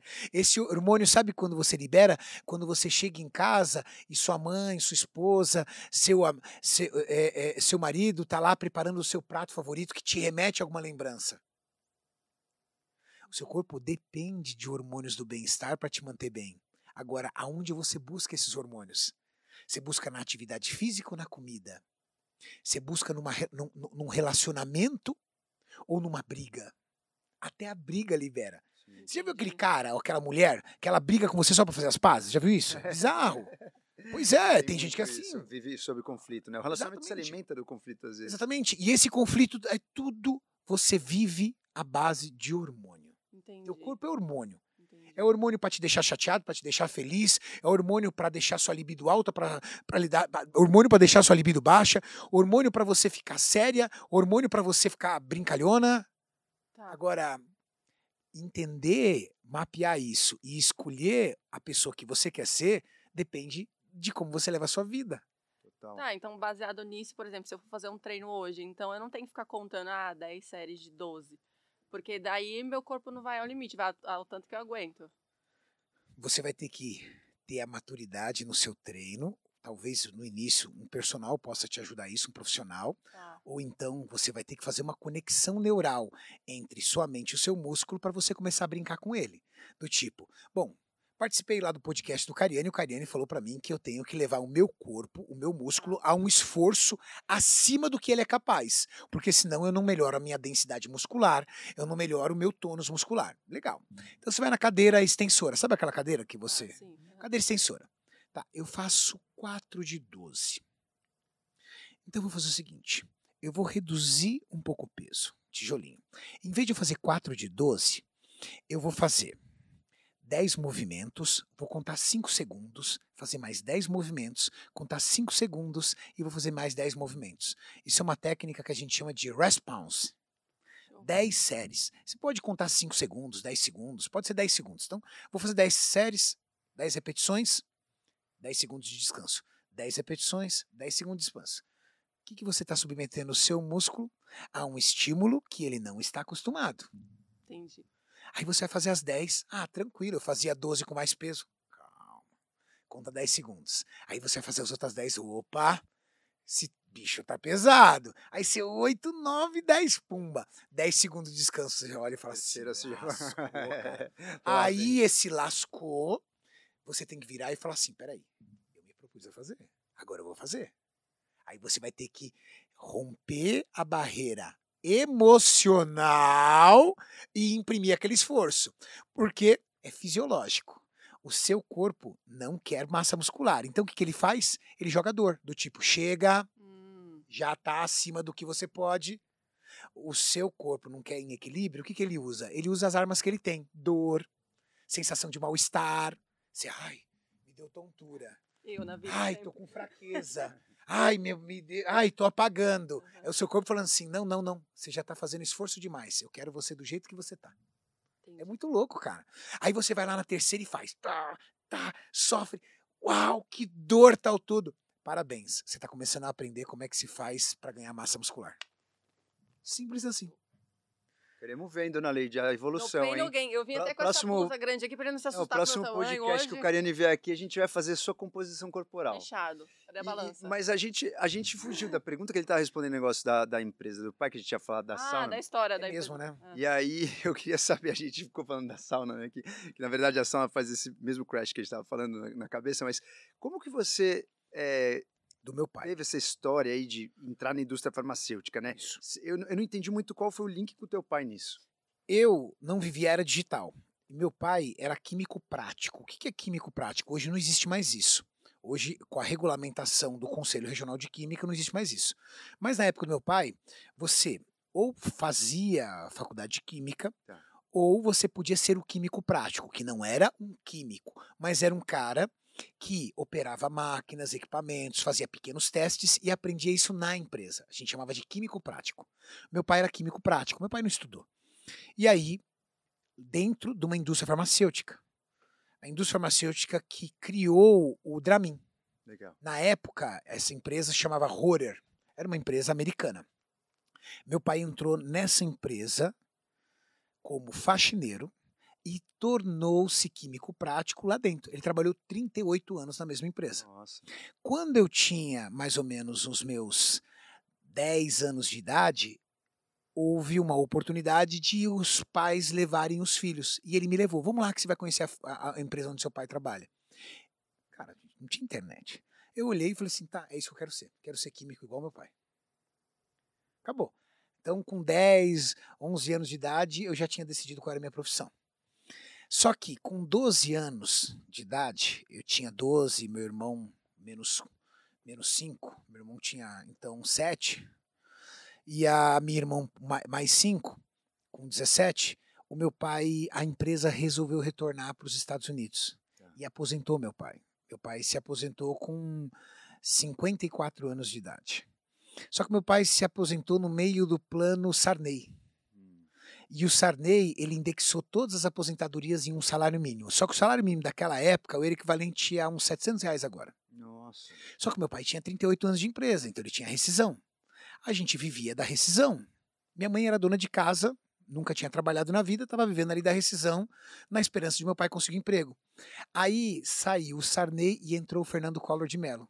Na época, o Fernando Collor de Mello congelou todas as aplicações. Hum. E aí meu pai se viu sem dinheiro na poupança e sem um salário digno.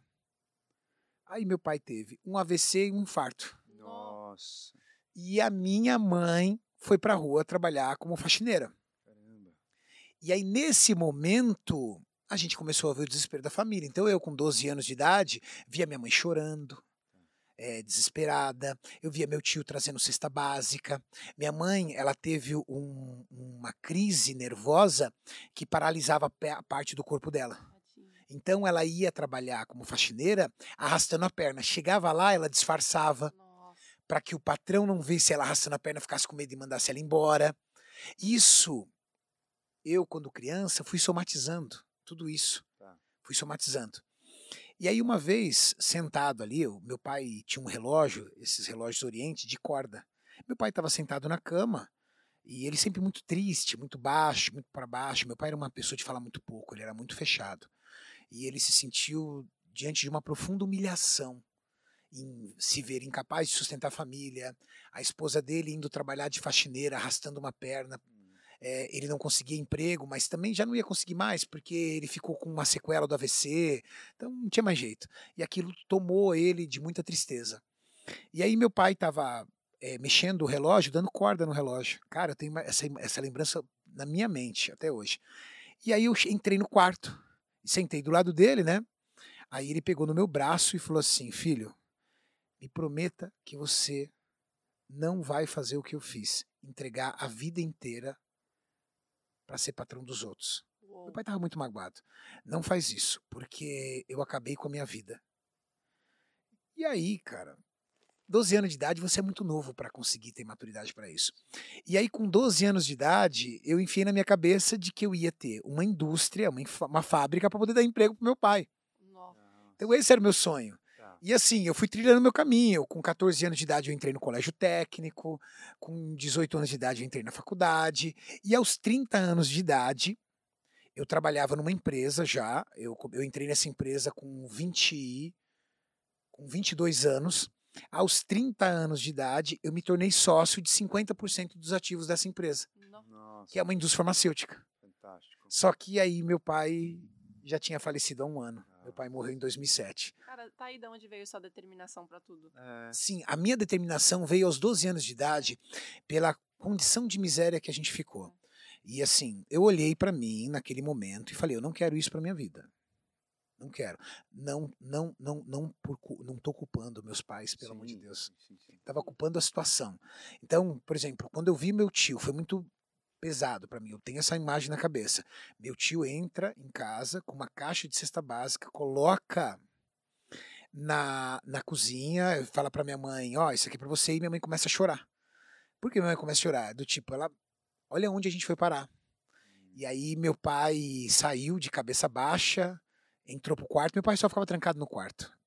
Sintoma de depressão, né? Sim, Isso aqui- sim, sim. Uma família muito humilde, muito simples, sem acesso à medicina, sem nada, Sim, não tinha noção. Entendeu? Não tinha a menor noção. Meu pai trancado no quarto. E aí eu olhei e falei assim, não, eu não quero isso pra minha vida. Então, disciplina, ela, ela convive comigo desde os meus 12 anos. E ali eu fui, cara. Eu fui o melhor aluno do colégio, fui o melhor aluno do colégio primário. Eu passei nos, num dos colégios técnicos mais difíceis de passar. Fui fazendo todo o meu caminho e, com, e quando eu tinha 20 anos de idade, eu abri uma loja de suplementos. E abri uma, abri duas, abri três, quatro, cinco, abri sete lojas. Com a sétima loja, eu abri uma distribuidora de suplementos Nossa. e trabalhando na indústria, sendo funcionário daquela empresa, continuei. E aí, com esse dinheiro da, da, da, da, da, suplementação esportiva, da distribuidora, eu consegui. Então, por exemplo, é, é- é muito legal, porque com, com 22 anos de idade, eu estava cheio de sexo sem fundo. Cheio, cheio, todo ferrado. todo ferrado. E com 27 anos de idade, naquela época, isso valia muito mais. Com 27 anos de idade, eu já tinha meu primeiro milhão. Tá, perfeito. E com 30 anos de idade, eu comprei parte da fábrica por alguns milhões. Então foi tudo muito rápido. Sim. Agora, nessa, nessa fase que você tinha loja de suplemento com 20 anos, não era tão difundido, né? Suplementação era tipo uma coisa meio que pra galera de academia mesmo. Hoje em Pra dia galera- Pra rato de academia. Pra rato de Rato academia. academia. E, e- e esses seus cheques sem fundos foram por qual, qual razão? Tipo, Faculdade primeiro. primeiro faculdade. Faculdade. Mas o business estava indo bem. O business, não, o business foi no começo muito sofrido. Tá. Só que o que eu tive uma atitude inteligente, né? Por quê? Eu continuei na empresa. Então eu tinha todos os meus custos mantidos pela empresa. Tudo o que acontecia na loja, eu enfiava na loja. Ia enfiando. Então abria outra, abria outra, abria outra, abria outra. Quando chegou o momento, as lojas bombando, a distribuidora bombando, e eu tinha a mesma qualidade de vida de assalariado. Hum. Eu sempre mantive um padrão de vida Legal. um grau abaixo do que eu ganhava. Fantástico. Sempre. E aí eu fui indo, e aí começou a abrir as possibilidades. E aí, com 27 anos de idade, eu já estava financeiramente muito estabilizado. E aí, com 30 anos de idade, o sócio da minha empresa. A história do sócio da minha empresa é muito louca, cara. É, o sócio que eu comprei 50% da parte é muito louca. Conta aí, conta aí. O, chama Luiz Carlos. A minha sócia é- se chama Roseli, né? A minha sócia, pra você ter uma ideia, ela tem 71 anos. Nossa. É, porque ela é uma das fundadoras. Eu comprei 50% da fábrica do sócio dela. O sócio dela, ele, por muitos anos, disse que quando ele tivesse 60 anos, ele iria se aposentar. Faltando um ano para 60 anos, pouquinho mais de um ano para 60 anos, ele virou para ela e falou assim: Ó, eu vou vender a minha parte. Conseguiu um grupo de investidores alemães, eu vou vender a minha parte para ele. Só que eles tinham uma cláusula no contrato social que impedia ele de vender essa parte dele para alguém que ela não consentisse. Hum, E aí o que ela fez? Ela entrou com ele na briga e falou assim: Você quer vender? Você vai vender pro Renato.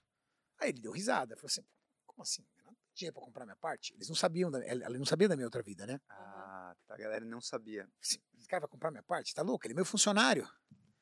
Aí eu entrei um dia na sala, falei, seu Luiz, eu gostaria de negociar com você a parte da fábrica, tá tudo. Ele deu risada, né? Ele falou, senta aí. Ele falou assim, ó, eu quero tanto. Eu falei, olha, dá pra gente ajustar. E fiz uma contraoferta. Na hora que eu fiz uma contraoferta, e eu fiz uma contraoferta alta, ele olhou e falou assim, esse cara deve estar me roubando, não é possível. Como é que esse cara conseguiu tanto dinheiro? E aí eu tive a presença incrível da minha sócia. Aí minha sócia entrou em conflito com ele Tá. e fez ele criar uma composição financeira que me viabilizasse a compra. Hum, boa. Legal? uhum. E acabou a compra. Essa compra aconteceu em março de 2008. Legal? E ele foi curtir a aposentadoria dele. Ele fazia aniversário em junho, ele tinha 58 para 59 anos. Legal? Tá. Ele tinha um calendário. Ele mandou fazer na gráfica calendários até ele fazer 60 anos. E ele fazia um X todo dia. Meta dele era se aposentar aos 60 anos. Ele falou assim: Eu não vou mais trabalhar com 60 anos. E com 58 para 59 anos, ele vendeu a fábrica. Só que eu tive, eu comprei a fábrica, fiz um monte de loucura para comprar a fábrica, me enfiei num monte de dívida, fumei um monte de coisa, vendi boa parte das minhas lojas, vendi a distribuidora para conseguir juntar todo esse capital e ainda tinha um ano ainda para pagar ele. Quando faltava seis dias para ele completar 60 anos, ele morreu. Nossa. Caramba, cara. Nossa. faltando seis dias para a promessa de vida dele. Era a promessa de vida dele. Ele falava para os filhos, para a família, para os amigos, para todo mundo. Com 60 anos eu não trabalho mais. Esquece. E era até um meme com os amigos. Ele jogava bola de final de semana, os amigos dele falavam assim: Ó, tá chegando sua aposentadoria. Entendeu? Deu tudo. Faltava, faltavam seis dias. Ele passou mal, teve um mal súbito, foi pro hospital. Aí chegaram para ele e falou assim: cara, vai para um hospital de referência. Ele não quis ir, foi para o hospital da assistência médica dele, recebeu um pronto atendimento ali bem mal feito e ele estava tendo um ataque cardíaco Nossa. poderosíssimo. Nossa. E aí ele morreu faltando seis dias para 60 anos. Nossa, que número É, Descanso. simbólico, velho. Seis dias. Cara, sabe o que eu acho? Assim, se a gente tirar. Se for pra tirar uma lição disso, porque aí vai muito do que você acredita, né? Entra muito em muita história. Mas uma coisa a gente pode tirar essa lição. Cuidado com o que você pede. É, cuidado com Cuidado com o que você mentaliza, né? Verdade. Tá, peraí. Não, eu vou parar de trabalhar. Pô, será que trabalhar é tão ruim assim, gente? É. Eu vejo assim no Instagram essa galera vendendo vida fácil, né? porque as pessoas vendem vida fácil. Não, se a- me é o que eu quero me aposentar com 30 anos. Ser medíocre quer se aposentar com 30 anos. É. Não, com 30 anos eu quero ficar só na praia. Meu amigo, eu adoro ir pra praia com a minha família. Eu tenho uma casa na praia. Mas eu preciso ser útil nesse mundo. A vida Já tá aqui imaginou? isso, né? Ô, louco. Os caras ficam assim, não, porque eu me aposentar cedo, tal, tudo. Cara, você não vai se aposentar cedo. Sabe por quê? Porque você já é um cara medíocre. Sim. Pra pensar nisso, né? Ter esse foco. Essa sua mediocridade não vai te levar. Então, cuidado com o que você pede. Ele pedia todos os dias. Aí você, se você pe- pegar em termos científicos, um cara que todo dia tá angustiado pra acabar algo, ele tá todo dia se matando um pouco. É, Não é verdade? Porque ele é infeliz. E como é que funciona todo o corpo dele, a mente, essa produção hormonal que a gente fala, ele é angustiado todo dia? Até onde isso faz dele uma pessoa saudável ou não saudável? Como é que funciona essa mistura de hormônios? Porque ele é um cara muito mal-humorado. Essa mistura de hormônios do estresse para a saúde cardiovascular dele. Quanto ele não devia descontar na comida cada dia que faltava para as férias, para pra Não, aposentadoria dele. nitidamente ele era mega infeliz, cara. Você entendeu? E aí você começa a entender que a tua vida é o resultado de um conjunto de decisões que você toma. Então, por exemplo, por que eu gosto tanto de trabalhar e aquela pessoa não gosta? Porque provavelmente aquela pessoa está fazendo algo que não realiza ela.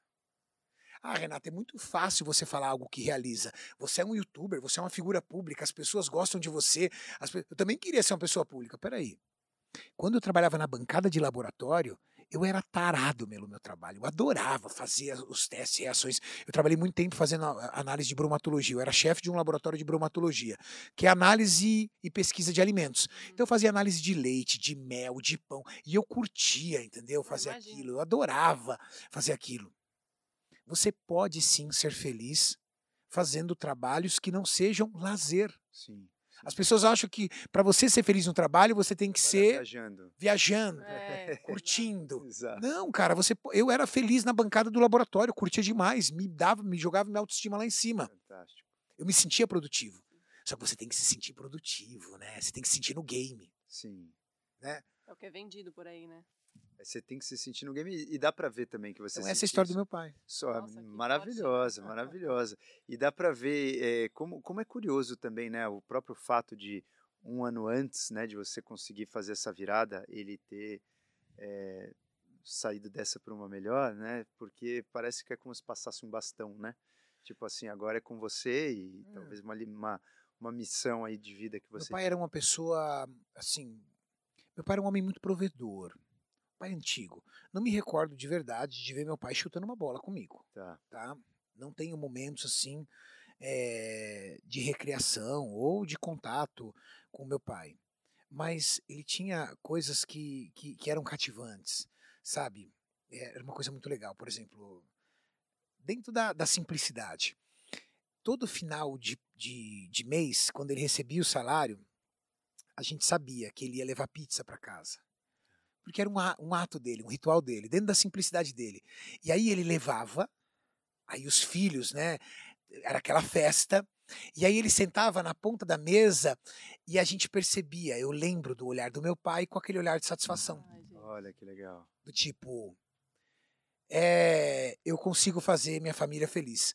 E isso deixava ele feliz. Então, por mais que meu pai talvez não tivesse o traquejo de interagir com os filhos, ele tinha o jeito dele de demonstrar muito amor, protegendo, Sim, cuidando. Sim, E quando ele perdeu o emprego, aquilo acabou com ele. Porque ele falou assim, ele perdeu a essência, entende? sim. Era a total. linguagem do amor dele, né? Ele perdeu. E principalmente a essência masculina ali, né? Essência Inerente, masculina. né?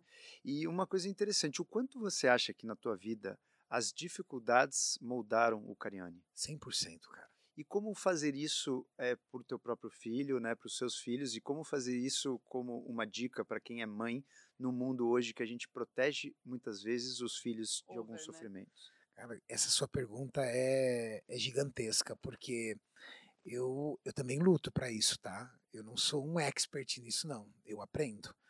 É, porque como eu sofri muito, você tem duas formas, né? Quando você sofre muito, por exemplo, eu tenho um amigo meu que ele é muito duro com os filhos. Por quê? Porque ele teve uma educação militar do pai. Hum, E ele aprendeu desse jeito. Eu, eu sou o inverso proporcional. entendi, Por exemplo, tudo que eu sofri, eu, eu fico com. Eu não quero que meu filho sofra. entendi. Eu fui muito vítima de bullying. Tá. O bullying bullying? acabou comigo. Bullying, eu sou. eu- quê? o bullying acabou. Porque eu era uma criança gordinha, Tá. É, eu não tinha. Imagina, a- qual é a pior fa- a fase mais complicada de um garoto? 12, 13, 14, Adolescente. 15 anos, aceitação. Sim. Foi a fase onde minha família passou mais miséria. Então eu andava roupa, ras- roupa surrada, tênis, aquele, eu usava um tênis que era conga, que era um Sim, o tênis. Congo preto lá, né? o Sim. Eu lembro do Congo. Entendeu? Então, aí você imagina você 13, 14 anos de idade de conga e os meninos de New Balance tinham New acabado de criar Balance, New New Balance, Balance. entendeu? É. Complicado. A gente viveu uma época mais parecida, você lembra? Sim. Então, o que que eu era? Eu era piada na escola, apanhava da molecada, tirava um sarro. Eu usava óculos e meu óculos era um grau alto, eu tinha 4 de miopia. É, a molecada tirava um sarro, tomava meu óculos, escondia, deixava só no final da aula. E eu vivia a era do bullying, né? Hoje o bullying é muito bem monitorado na escola. Sim, sim. Os professores estão entendendo. Eu vivi uma época que a professora ria com os alunos. Sim, Chamava você, às vezes, pelo apelido. sim, sim. sim, sim. Era- Bizarro, cara. É, me fudi também pra caramba. Entendeu? Então eu sofri muito bullying. E isso, de alguma forma, eh, somatizou na minha vida. Então eu tenho desespero. Por exemplo, meu filho de 9 anos. Se eu percebo que ele está engordando um pouco, eu corto. Falo, não, Nossa. já corto, corto. Ah, Por quê? Qual é o meu desespero? não vai sofrer. Não vai sofrer. Tá. Então eu já começo, a minha, a, minha, a minha esposa é nutricionista, já começa a falar pra ela, pega no pé dele, não deixa ele fazer isso, não deixa ele fazer aquilo. Por quê? Porque já me vem a imagem, entendeu? Aí se ele me comentar alguma coisa, ah, porque o menino fez isso comigo, eu já Já quer proteger. não me dá falta de ar, entendeu? Nossa. Nossa. Então tudo isso. Então eu também preciso trabalhar isso, eu trabalho isso. Tá. Então eu preciso mostrar pro meu filho que há um caminho, uma jornada para ele cumprir. Eu consigo fazer isso com o mais velho. Eu tenho um filho de 23 anos. Olha, Então esse eu já encaminhou. já encaminho, deixo ele tomar as decisões. Aí ele chega em mim, divide comigo, aí eu falo, ó, você tá me dando abertura, então eu vou te falar, você tá errando nisso, você tá errando naquilo. Converso com ele, porque quando você passa por muita dificuldade, ou você se torna uma pessoa severa demais, ou você se torna uma pessoa boa demais. Sim, E o equilíbrio é importante. sim. Mas aí você deixaria, né, a sua teoria deixa sofrer para aprender sozinho um pouco também. A palavra não é deixa sofrer. A palavra é ele entender que algum momento na vida dele é sozinho. Sim, entendi. Então, por exemplo, que nem o meu filho de 9 anos. Eu chego pra ele, eu não cobro escola, não cobro lição. Eu chego pra ele e falo assim: ó, você sabe que daqui a pouco vai vir a prova. Se você for mal na prova, você vai ter consequências. Como? Seus amigos vão passar de ano e você não vai. Você não vai conseguir acompanhar o conteúdo e você vai ficar perdido na escola. Então eu vou co- colocando elementos na cabeça dele para plantar. E ele divide comigo, pai, ó, tirei nota 7.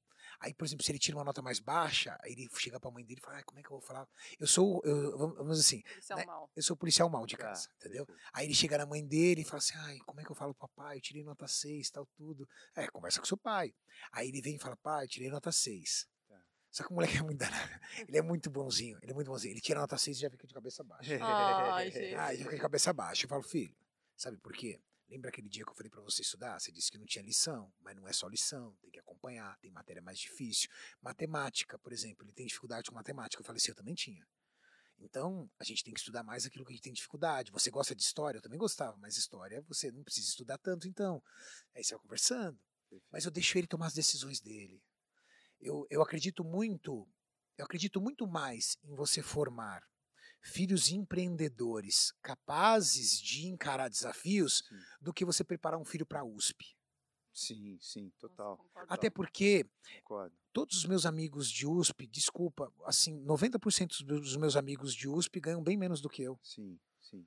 A diferença Parece que entre eles é e eu é o nível empreende... muito na bolha, Isso, o nível parece de que empreendedorismo. desaprende a ganhar, né? Parece que é um- uma, uma, uma, uma cultura de realmente você não sabe mais como fazer acontecer. Carlão, meu amigo, eu trabalhava num laboratório, nesse que eu era chefe de bromatologia, e eu tinha um amigo meu, sem grana, quebrado, fazendo pós-doc na USP. Tá. Falei, Carlão, trabalha comigo, né, cara? Trabalha no laboratório. Tá. Falei, ó, vambora. Ajustamos um salário bom pra ele e tudo. Trabalhou 15 dias. Chegou e falou assim: não, você tá louco, isso não é vida pra mim. Por quê? Tinha que chegar no mesmo horário, fazer serviços teoricamente iguais, todos os dias. Ele falou: não, isso não é pra mim, rotina. Até hoje ele não tem um carro pra andar. Nossa. Não tem um carro pra andar. E ele é pós, ele tem duas pós-doc, Nossa, cara. Uma aqui e uma fora. Nossa, é, re- realmente a, a cultura do academicismo ela é um pouco perigosa nesse Perigosa. sentido, né? Então, eu prefiro formar um filho empreendedor Sim. que mesmo que de repente não estude na USP, do que virar e falar assim para ele, não, meu, eu tirei meu filho, meu filho de 9 anos, estudava numa escola, e eu percebi uma grade densa, densa, densa, densa. E aí eu ia nas reuniões de escola, raro, né, mas eu ia, a maioria das vezes ia minha esposa, mas eu fazia questão de ir em algumas, tava lá a faixa. É, porque era uma escola do, do ensino básico, assim, primário até o ensino médio. Tá. X alunos na USP, não sei o que lá, fazendo aquelas Sim, sim. Aí eu olhei. Falei pra Tati, falei, Tati, essa escola não é pro nosso filho. Como não? Falei assim, ó, deixa eu falar. Cada um faz a escolha do que você quer pro seu filho. Por enquanto eu posso, eu tenho que escolher por ele. Grade curricular extremamente densa. O menino aprendendo ou não, mais, mais. Pouca atividade que desenvolva empreendedorismo, a parte intelectual, a parte artística, eu acredito nisso. Sim. Você fala, como assim, Renato, parte artística? Cara, a parte artística para você saber se comunicar, saber se expressar, saber se comportar numa reunião, dominar a social. reunião, inteligência social. Total. Dominar a reunião, não, ele está ele tá criando um nerd de, au- eh, de um nerd de vestibular. Eu falei para ela, não dá certo. Eu não preciso que o meu filho passe na USP. Eu prefiro que eu preciso que meu filho assuma minha fábrica. Sim. Eu tenho uma fábrica para ele assumir de alguns milhões. E como é que eu vou preparar ele para assumir essa fábrica? Ele estudando na USP? Não. Ele sentando numa reunião e dominando a reunião, falando duas, três línguas. Ele tem que falar com o chinês, ele tem que falar com o alemão, ele tem que falar com o americano. Entendeu? Ele tem que sentar na mesa de todo mundo e fazer com que a decisão dele seja a decisão melhor para todos. E isso você não precisa ser um rato de vestibular. Sim. Mas Perfeito. Tem Então, troquei ele de colégio. Aí esse colégio já tem aula de artes, desenvolvimento Sim. pessoal, coisas que Você percebeu a mudança nele? muita. Ah. Ele é desenrolado, meu filho. Com oito anos de idade, montou o canal dele no YouTube, ele sobe vídeo, Ah, upa, Olha, grava, Olha, faz que tudo. legal, cara. Que legal, que legal. Figura ele, é legal, figura. legal. é. E nesse, nessa sua história de bullying, o quanto essa sua malinha de comida dependeu dessa sua história de bullying? Como assim? O quanto essa sua marmita que você anda em todos os lugares, essa sua determinação de não comer nada errado, foi um- uma impressão do que do bullying que você passou? Eu passei muito bullying e, e mesmo passando bullying, eu não tomava uma atitude. Eu continuava gordinho, eu continuava sedentário eh, quando criança. Porque de alguma forma, quando você passa pelo um bullying do jeito que eu passei, você começa a acreditar no que as pessoas falam. Exato. Você começa a achar que você é ridículo, que você é feio, que você é gordo. Eu fui, eu fui dar um primeiro beijo numa menina de 16 para 17 anos. Nossa. É, eu- De 16 para 17 anos, eu nunca tinha beijado uma Não menina. acreditava em você de jeito nenhum. Acreditava em mim, em, em mim e eu achava o cara mais feio do mundo, entendeu? É. E aí, um dia, eu tava escovando os dentes, minha mãe olhou para mim e falou assim: Filho, você tá muito gordo. Nossa. Você tá muito gordo. Tipo, é, minha mãe era muito, minha mãe era muito direta, assim, um pouco dura. Aí eu olhei pro espelho e falei assim, cara, é verdade. E aí no outro dia eu comecei a correr na rua, é, caminhar, correr depois na rua e comecei a cortar. Não sabia fazer nada, então fiz tudo errado. Fiquei magro e extremo. Por quê? Porque aí eu também não sabia calcular a dieta, não sabia a composição certa, então eu só não comia. Perdi peso. E aí, quando eu perdi peso, eu falei assim, poxa, mas agora não tá legal isso, entendeu? Perdi peso demais, tô flácido. Aí eu falei, buscar alguma coisa. A gente ainda não tava na era digital. Hoje a garotada entra no Sim. YouTube e sabe tudo, cara. Aí o que eu fiz? Falei, não, então deixa eu arrumar isso aqui. Aí eu entrei numa academia, comecei a ler, a estudar, entender o que são proteínas, o que são carboidratos, o que são gorduras, algumas fontes adequadas. Aí deixei aquela carbofobia para começar a entender que existem algumas outras estratégias que eu podia fazer. E aí eu fui melhorando. E aí eu fui me conectando, fui me conectando, e aí chegou no momento que eu me vi totalmente dentro de um estilo de vida voltado para musculação, para tudo.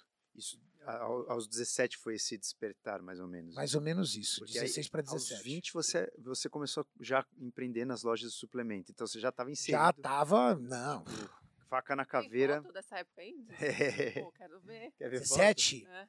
eu tenho uma foto de quando eu fiquei magro demais, quer ver, ó? Ah, vamos ver, vamos ver. Vamos colocar hein? na edição essa Quer foto. ó? E nessa época que você tinha loja de suplemento, é- é- era o quê? Era Twin, La Twin Lab? Legal, você, você, você fazer podcast na Juscelino Kubitschek pega 5G, porra. Na minha casa pega 4G, entendeu? Lá pros caras da Vivo lá, entendeu? Esticar um pouco mais 5G. Você faz na Juscelino a 5G, eu achei estranho. Falei, cara, tá com defeito meu celular? Ai, meu Deus do céu. O que, que você perguntou, Dupla? Na na época que você tinha loja de suplemento, o que que, Ah. que, que tinha na, na loja? Era é, Myoplex, era Twin Lab? Quais, quais eram as marcas que Quem, dominavam? quem dera se eu tivesse Myoplex e Twin Lab. Era, era, Era só marquinha nacional e um potinho separado do outro, assim, cara. Eu comecei com a minha, a minha primeira loja de suplemento. É, cara, a história da minha primeira loja de suplemento é muito. Cara, eu lembro que eu falei pra você, eu sou o Forrest Gump, entendeu? Tá. Contador de história. É isso aqui, ó. Parece que você teve umas sete vidas já. Parece. É, deixa eu ver. Ah, parece o Yurão aqui, ó. Nossa. Caramba. Aí, Pô, quando eu- Acho que eu falar. aí eu fiquei. Aí eu tava com uns 18 anos de idade. Não, não. Não, eu tava no shape bom Ah. aqui, cara. É. Ah. Aqui já não, aqui não tinha bullying já É. nisso aqui. Não, não, não. bullying. Aqui foi quando eu emagreci. Quando você tava tá, no hip. Tá. Emagreci e falei assim: não, agora eu preciso entrar na academia. Cara, a. Qual, qual era a pergunta que você fez Não, mesmo? não. Dos produtos, como é que você arrumava os produtos? Então, é o Aonde? seguinte, eu montei a minha primeira loja de suplemento de uma forma muito engraçada. Sabe esse laboratório que eu falei pra você que eu trabalhava e que eu era eu trabalhava nesse laboratório e eu era chefe da área de bromatologia e química. Tá. Cara, eu sempre fui muito competitivo. E em todos os empregos que eu trabalhei, eu era o primeiro a chegar e o último a sair. Assim, é uma forma bizarra. Eu, eu garanto pra você, é, doutor, se eu sair da onde eu estiver chegar pra você e falar assim, doutor, eu vim aqui, eu vou ser seu funcionário. Aí você fala assim, ah, Renato, então você começa lá na recepção. Talvez em dois, três anos já sou seu sócio aqui. Porque ninguém vai trabalhar do jeito que eu vou trabalhar pra você e ninguém vai dar dinheiro mais do que eu vou dar dinheiro pra você. Em todos os lugares que eu trabalhei foram assim. Tá contratado. Você é Todos os lugares são assim. Hã? Você é leonino? Eu sou câncer com acidente leão. Ah, então você é sim. leonino. E aí, o que acontece? Eu trabalhava nesse laboratório e eu tocava o laboratório inteiro. Cara, eu tinha 20 anos de idade. Todos os caras que, que eu cuidava, eu era estudante universitário. Todos os caras que eu cuidava já eram formados e formados há muito tempo. Os caras estavam comigo. Era minha equipe. Era um negócio assustador. Garoto novo. Tanto que, por exemplo, quando eu virei sócio da fábrica, com 30 anos dessa fábrica, com 30 anos de idade, eu entrei para a história do meu segmento como um executivo mais novo da história até hoje. Nunca teve um executivo mais novo, porque é uma área muito conservadora, né? Sim. A área de tecnologia, você vê os caras com 22, 23 anos de idade. Sim, sim. Mas essa área da indústria, farmácia, é uma área muito conservadora ainda. E aí, eu trabalho nessa empresa e surgiu um curso fenomenal para fazer no Rio de Janeiro. E aí, meu diretor virou e falou assim: Ó, eu vou selecionar uma pessoa para fazer esse curso. Todo mundo falou: ah, esquece, o Cariani que vai levar, entendeu? Esquece, do Cariani, o Cariani. E eu, eu também acreditava, cara. Eu, eu também acreditava. Isso é E importante. ninguém cara. entregava mais do que eu. Sim. Eu falava assim: não, vai ser eu mesmo, tranquilo. Chegou no dia, ele virou e falou assim: eu não lembro qual era o nome da minha estagiária, acho que era Poliana. Falou assim: Poliana, você que vai, a minha assistente. Do nada.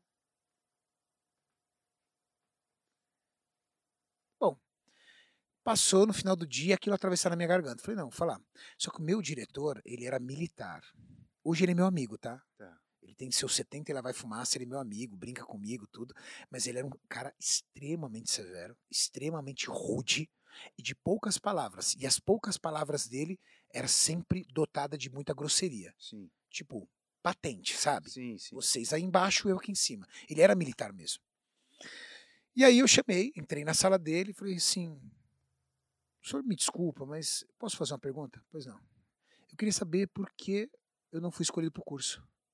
Ele virou para mim e falou assim: Isso não é problema seu, quem escolhe sou eu. Uou. Tá Tijolo. bom. Não, ele era assim mesmo. Aí eu fui saindo da sala e falou assim: Peraí. ele tinha, hoje, eu, eu, eu, conhecendo ele bem, hoje amigo dele, é meu amigo, tudo, eu entendo. Ele falou isso para me, vamos dizer assim, me elogiar. Mas ele foi tão desastroso, isso que, ele, que eu vou falar agora, foi tão desastroso que ele acabou comigo naquela hora. Ele virou e falou assim: peraí, eu vou te explicar. Ele falou assim: vou te explicar, garoto. Eu não posso ficar aqui sem você. Você é o cara mais importante desse laboratório. Ele achou que ele estava me deixando feliz, me elogiando. Eu virei para ele e falei assim: O senhor está me punindo por ser competente? É isso? Aí ele falou assim: interpreta do jeito que você quiser, vai fazer seu trabalho. Eu juro pelo meu filho, eu desci as escadas, entrei no vestiário, mas eu chorava feito uma criança. Ah, gente. Caramba. Mas eu chorava num desespero, sabe por quê? Você sabe o que é você acordar todos os dias pela manhã e falar: eu vou arrebentar nesse trabalho hoje eu chegava, as pessoas me odiavam. Todas as empresas que eu trabalhei, os outros caras, a maioria me odiavam, porque Você eu era o puxa-saco. A régua para cima. Eu levava muito a régua para cima. Eu trabalhei numa multinacional da indústria cosmética que os caras fizeram uma panela para tentar me ferrar. Por quê? Porque eu, naquela época, hoje você não consegue fazer mais isso. Eu trabalhava das seis às duas num laboratório, e aí, em vez de eu pegar o ônibus, o ônibus da empresa, para ir embora, eu ficava das duas até as cinco no outro laboratório de microbiologia ajudando a mulher, mas por quê? Porque eu queria aprender microbiologia, e a mulher deixava. Hoje, com a situação trabalhista, eles não vão deixar, mas deixavam. Os caras queriam morrer, velho, fazer isso. Então, nessa empresa, eu desci, eu chorei. Por que eu chorei? Eu falei assim, aonde eu tô? Eu tô no lugar errado. Esse cara não me merece. Sabe quando quebrou o cristal? Eu falei, esse cara não me merece. E por que eu quero dividir esse relato com vocês? Porque hoje muitas pessoas saem de casa, entregam um serviço bosta, me desculpa sim, a palavra. Sim. Sabe por quê? Porque ele fala assim: meu chefe não merece. Então eu vou trabalhar mal porque ele não merece, ele não me reconhece. Cara, você tá acabando com a tua vida. Sim. Sabe por quê? Porque você vai ficar lá 10, 20 anos e você não vai continuar sendo ninguém. Porque o teu chefe, ele também te olha o seguinte: esse cara é tão medíocre, olha a porcaria de serviço que ele faz. Vai ficar aí pro resto da vida. Preciso dele só para bater, só para bater carimbo. Ele vai ficar batendo carimbo na recepção o resto da vida. E você fala assim: eu também vou bater carimbo, só, só vou bater carimbo, porque esse cara não me merece. E eu não era assim. Eu, eu corria da cadeia de A a Z, eu parecia um retardado dentro da empresa. Aí quando ele falou isso pra mim, eu falei assim: eu tô no lugar errado, cara. Aí eu me troquei, era umas três horas da tarde, fui embora. Não dei satisfação. Chegou no outro dia, eu não fui trabalhar.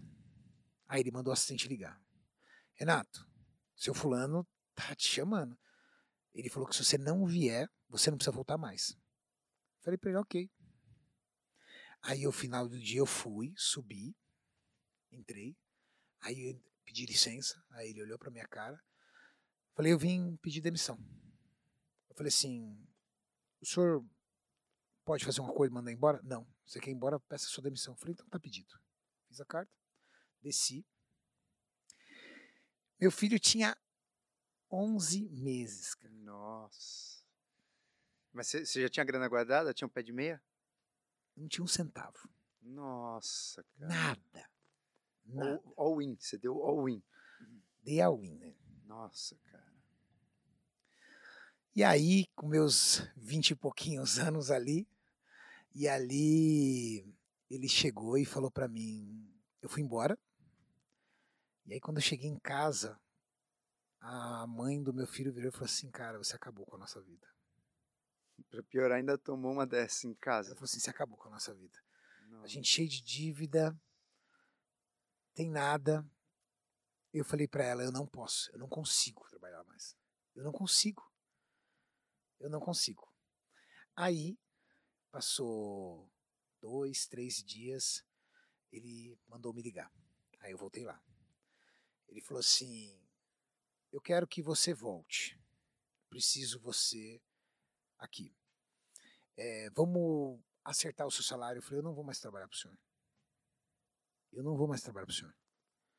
Mas eu tenho uma proposta para o senhor. O senhor libera minha rescisão. Meu fundo de garantia, todos os meus benefícios, porque eu entreguei muito o senhor aqui. O senhor sabe disso, entreguei muito. E em troca, eu fico 30 dias aqui para treinar uma pessoa nova no meu lugar. Porque também tem uma vantagem. Quando você é um cara que entrega muito na empresa, a empresa depende de você. Depende de você. E eu era uma empresa. Eu nunca trabalhei em nenhum lugar me vendo como funcionário. Eu era uma empresa. Sim. Uma empresa que prestava serviço para aquela empresa Perfeito. e recebia um salário. E essa empresa era muito produtiva. E eu fui amarrando as pontas. Tinha muita coisa que dependia de mim lá. E quando eu saí, ele começou a cobrar, pá, pá, todo mundo. Cariane, Cariane, Cariane. Ele falou: peraí, eu não posso parar, eu vou parar. Então quer dizer que meu laboratório vai parar por causa daquele moleque, um moleque, cara. Entendeu? Meus amigos falaram, falaram que ele gritava assim: vocês, esse moleque vai fazer essa empresa parar, esse moleque não vai fazer. Aí ele me chamou de volta. Falei para ele, essa é a proposta. Ele falou: tá bom. Faltando 20, com 25 dias lá e ele não tocava no assunto de ninguém. Ele achou que eu tinha esquecido. Aí eu subi na sala dele e falei: o senhor tem cinco dias para conseguir alguém. Eu falei que eu ia ficar 30 dias aqui. Esse homem ficou alucinado, cara. Ficou alucinado, arrumou alguém. Aí nem consegui treinar direito, fui embora, virei minhas costas e eu tinha R$ 4.500 de rescisão.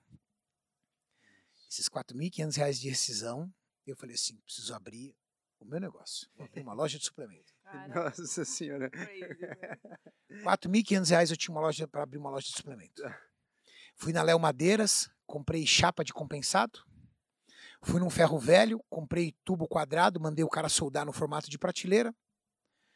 E falei, vou montar uma loja em Diadema. Meu amigo, os meus amigos começaram a dar risada na minha cara. Diadema? Diadema não é lugar para ter loja. Eu falei assim, peraí. Todas as lojas do ABC têm loja, com exceção em Diadema. Você já tinha feito esse estudo? Claro. Eu falei assim, Diadema tem 12 academias. Se eu conseguir pegar 2% desse público, eu já tenho faturamento. Legal. Você tá de brincadeira, tal, tudo. Suplementação não era agora. Suplementação que nem você falou. Sim. Era algo ainda muito específico. Eu montei a minha loja de suplemento. E já entrei nessa empresa que eu trabalhava. Rapidamente eu consegui uma recolocação no mercado. Que eu me tornei sócio. E fui. Empresa. Saía da empresa. Ia pro comércio. Saía do comércio. Ia terminar de estudar. E foi isso. Aí montei uma, montei duas, três, quatro. Aí foi aquela história que eu falei pra você. Cara, que fantástico. Então eu montei a minha primeira loja. E aí, olha que legal. Isso é mais legal. Aí eu fui numa feira de química. Fui numa feira de química já como representante dessa empresa. Nova empresa. Só que eu já fui como executivo. Passou oito anos. Eu já era sócio. Tá. E eu lá, daqui a pouquinho eu encontro O cara. o cara. Nó. Aí ele me encontrou, eu olhei de frente a ele, eu falei, pronto. Ele abriu o sorriso, me deu um abraço. E aí, como é que você tá? Tomamos um café. Contei a história pra ele, contei tudo o que eu fiz, que eu deixei de fazer, e ele com o olho brilhando. E aí ele conversando, aí eu, eu, eu tinha, na época, o filho dele estudava lá, eu tinha amizade com o filho dele, ele contando das loucuras do filho dele e tal, tudo. Trocamos ali telefone e tudo. Aí quando ele tava indo embora, tal, tudo, aí co- cumprimentou, me cumprimentou, virou as costas, eu voltei, peguei no ombro dele assim. Falei, seu fulano, eu queria te agradecer. Agradecer por quê? Eu só cheguei aqui por tua causa. Se você me tivesse mandado para aquele curso, eu era seu funcionário até hoje. Nossa, Uou. fantástico. Aí ele encheu o olho de lágrima, virou e falou assim: Não, você era muito grande para ser meu funcionário por muito tempo. Você tá no lugar certo. Nossa. E ali a gente virou amigo, cara.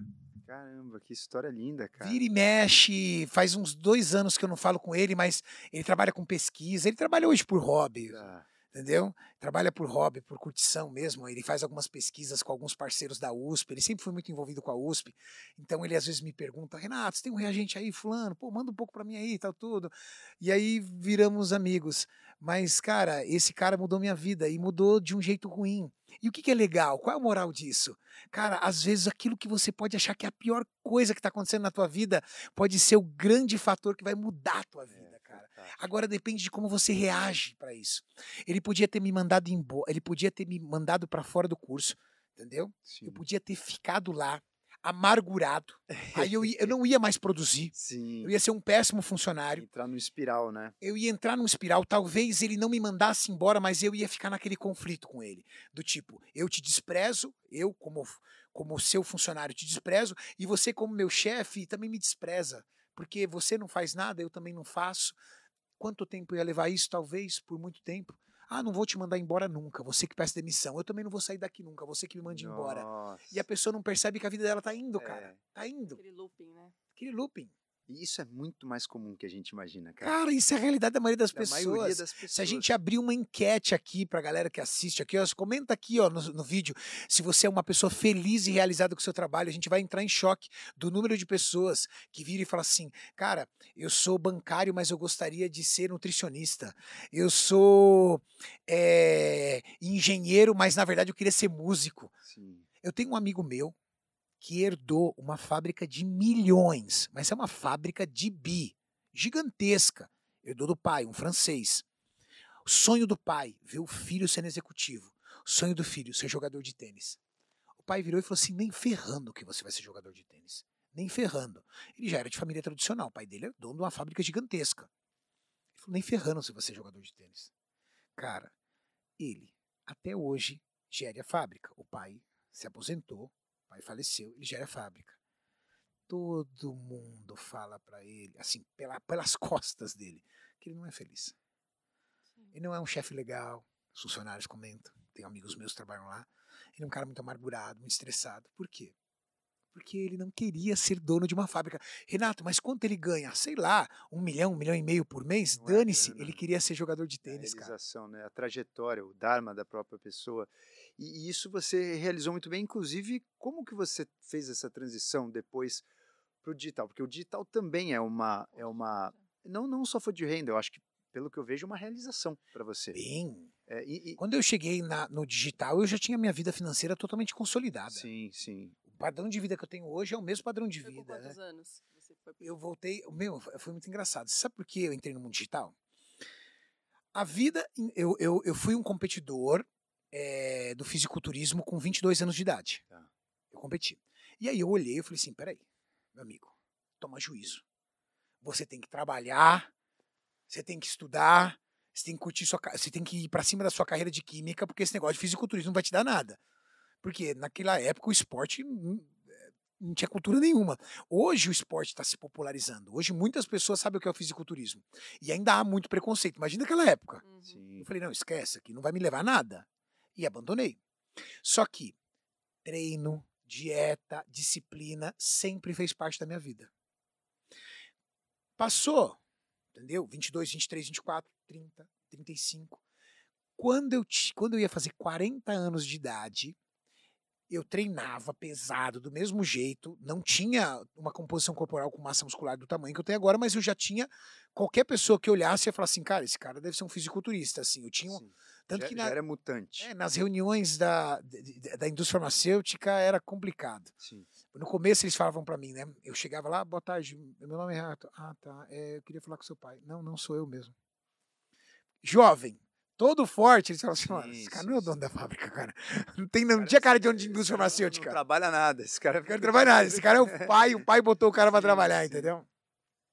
E aí, eu, quando eu ia fazer 40 anos de idade, eu olhei eh, na internet e eu vi que tinha um campeonato de fisiculturismo no dia do meu aniversário.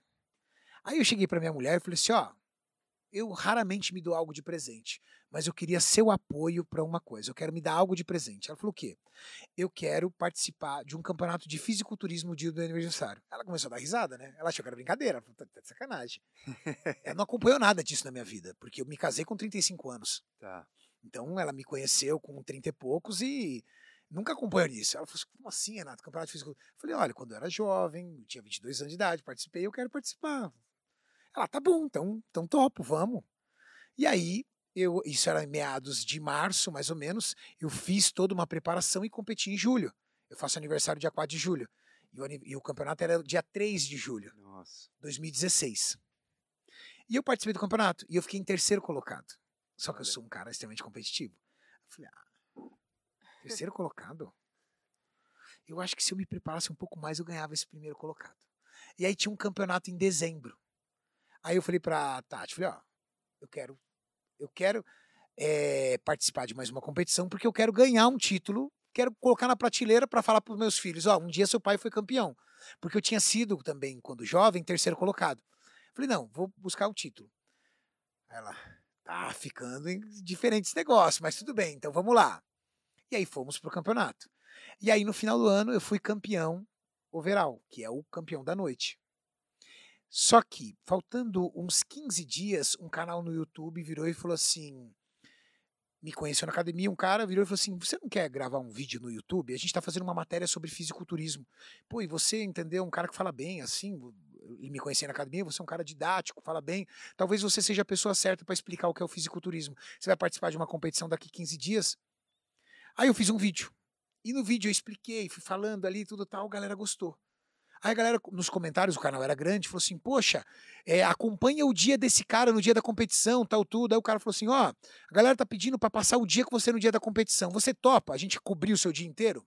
Nossa. Falei, pô, uma ideia legal. As pessoas não têm noção do que um atleta de fisiculturismo faz no último momento, né? E, é puxado, Porque né? é- Você fica meio torporoso, meio fraco, não fica? Na verdade, a gente passa por um processo de desidratação, né? Hidratação. O objetivo do atleta de fisiculturismo é fazer com que a pele se encoste ao máximo no músculo.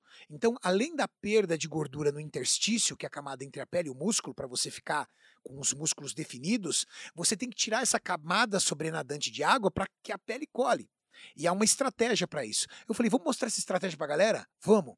E aí eles passaram o dia inteiro comigo. E eu fui contando, conversando e falando. Você não fica cansado? Eu vejo as pessoas, eu, eu- assisti estreantes, assisti Paulista, eu vejo as pessoas entrarem no palco, cara, quase carregadas, assim, tipo, Isso, mas como eu sou um cara que aí, lembra, eu fiz isso a vida inteira, então eu estudei muito, então eu sei o que eu faço. tá, Então eu não crio estratégias extremas. Eu vou preparando o meu corpo. Por exemplo, tem gente que não faz a coisa certa, chega aí falta, hora, falta que- uma semana faz estratégias absurdas, fica 24 horas sem beber água, toma diurético, essas coisas. Eu não. Eu vou tirando gordura do corpo, preservando massa muscular e chegando na época, no dia, o que, que eu só faço na semana? Uma superidratação. Para mexer ali com ADH, aldosterona, então eu faço uma superidratação, faço um corte de água e reduzo naturalmente esse, essa camada de água por uma desidratação natural, sem uso de medicamento. Então eu não fico debilitado, tanto que eu estava bem. Entendi. Você não está super bem, mas você está bem. sim. E aí eu consegui apresentar o dia inteiro. E aí eu subi e ganhei. Aí a galera ficou louca. Não, queremos esse cara no canal, queremos esse cara no canal, queremos esse cara no canal. E assim, é, você abrir. meu, eu, era, eu era um cara totalmente é, é, anônimo. Sim, Aí de repente você abre o vídeo, um monte de gente, pô, cara legal, gostei desse cara. Aquilo mexe contigo. mexe. Dopamina, Dopamina lá em cima. Dopaminérgico. Exatamente, dopaminérgico. Aí um cara, todo mundo, pô, esse cara é muito legal. como é?" Aí eles chegaram e falaram assim, Renato, você não quer fazer parte do canal? Aí eu cheguei pra minha mulher e falei assim, Tati, eu sou executivo de fábrica, trabalho na área farmacêutica, sabe? Uso jaleco, roupa social, vou fazer parte de um YouTube de fisiculturismo. Não sei, cara. Não sei. Ah, Tati, ah, vê o que é melhor pra você, o que você gosta, ou tudo. Aí eu liguei pro cara e falei assim, ó, eu, eu topo, só que é o seguinte, você vai ter que abrir espaço para eu ajudar as pessoas. Eu ensinar alguma coisa de treino, ensinar alguma coisa de fisiologia para elas. Eu quero a- passar algo, acrescentar algo, porque aí eu vou acreditar que o meu tempo está sendo entregue por uma, algo legal. Aí o cara fechado. A gente não tem esse conteúdo, porque o conteúdo era só fisicultura. Aí eu comecei a fazer vídeos fazendo isso, mostrando coisas para pessoas. Aí fantástico. Aí o canal tinha 150 mil inscritos, no final do ano, já, no, no meio do ano já tinha 750. Aí eu já fui para outro canal, aí eu montei o meu próprio canal e hoje meu canal tá com. Eu acho que amanhã faz 3,6 milhões. A gente tá com Cinco anos. 3,59. Cinco anos você tem de canal? Meu canal, de verdade, eu abri ele em janeiro de 2019. Nossa, faz De- pouquíssimo É, tempo. de, 2010 de dezembro de 2016 até dezembro de 2018, eu sempre trabalhei pro canal dos outros, porque aí eu comecei a ser contratado para gravar para outros canais. Entendi. Então você me contratava, me patrocinava para eu gravar, você gravar pro meu canal, canais grandes também. Sim, sim. Aí chegou um dia eu falei não chega, agora eu quero ter o meu canal, Legal. Não vou mais gravar. Muito E se- rápido. E se hoje né? você quisesse. Eu comecei meu canal em janeiro de 2019 no zero Em janeiro de 2020 eu fiz um milhão. Em janeiro de 2021 eu fiz rápido. 2 milhões. Bizarro. Em, em janeiro de, de 2022 agora eu fiz 3 milhões e agora a gente já está com Nossa. 3,6. É um milhão por ano. Nossa, Fantástico. animal. E isso também mostra o poder que você tem de influência né, na, na pessoa que se você se a pessoa compartilha o teu conteúdo é porque realmente ela foi muito tocada Exato. por algum motivo, né? Você fala Sim. de temas mais engrandecedores do que de controvérsia, então ela vai compartilhar justamente porque você fez uma transformação, né? Isso é Exato. muito interessante. eu fui fazendo projetos no meu canal, isso que é legal. Por exemplo, eu tinha meu advogado. Meu advogado era obeso. E ele sempre tirou um sarro da minha cara porque ele falava que os exames sanguíneos dele davam melhores do que o meu. Você sabe, né, Tá doutor? rolando essa onda Quando você aí, tem. né? Não, claro. Sim. ué, Corpo Você livre. tem 26, 27, É. 30 anos de idade, ok. É. Sim, sim. Obesidade é uma doença silenciosa, Exato, tranquilo. exato. Então ele olha lá os exames dele, ah, vocês falam que eu tô mal, olha aqui o meu perfil lipídico, olha aqui, amigo. Tá. Só que quando ele compra a conta, a conta vem cara e vem num monte de aspectos. Sim. O que aconteceu com ele? Além de alteração do perfil lipídico e outras coisas, ele desenvolveu uma trombose Ah, na tá. perna. E essa trombose estava correndo. Ele, se ele não perdesse 25 quilos, ele teria risco da amputação de parte da sua perna. Nossa. Aí eu cheguei para ele e falei assim: se você quiser, eu, meu médico, meus amigos, todo mundo, a gente monta uma equipe e cuida de você. Renato, eu topo. Eu falei assim: tá, mas a gente vai gravar isso pro YouTube. E cara, ele é um cara muito engraçado. Meu antigo advogado. E além de muito engraçado, ele é muito. Como é que eu posso dizer assim? Ele é muito livre para falar. Tá. Ele não tem filtro. E ele começou nesse projeto, assim, no comecinho do meu canal, assim, 2019. Nesse projeto, ele começou a dizer como ele se sentia numa dieta de restrição calórica, em retirar comidas eh, dele. Ele era uma pessoa viciada em comida. O pri- primeiro vídeo nosso com ele foi eu indo na casa dele. Ele tinha 25 panetones guardados. Aí eu falei assim: o que, que leva uma pessoa que nem é época de, de, de- de Natal ter Nossa, 25 panetones? Ah, eu peguei uma promoção. Aí ele tinha doce de leite escondido Nossa. atrás dos negócios de café, escondido da mulher. Você foi, você foi vasculhando. Abri a geladeira dele, ele tinha 12 Ele potes sabia de que você ia sorvete. fazer isso ou você fez na surpresa? Na surpresa. Ele tinha É 12 muito potes. Bom. Ele tinha 12 Ele potes de ficou sorvete. puto, cara? Que nada. Você sabe por quê? É. Porque ele começou a entrar na pilha. Ai, Ele começou a entender, sabe o quê? Ele chegou pra mim e falou assim: Renato, a gente vai fazer? Então tá. Então eu quero mostrar pra todas as pessoas como um gordo sente. Porque o gordo é mentiroso, ele falou. O gordo é mentiroso. O gordo fala que ele tá feliz com o corpo, é mentira. Cara, ele começou a falar cada coisa que arrepiava a Nossa. galera. E aí o que acontece? As pessoas começaram a responder: me identifico, sou assim mesmo.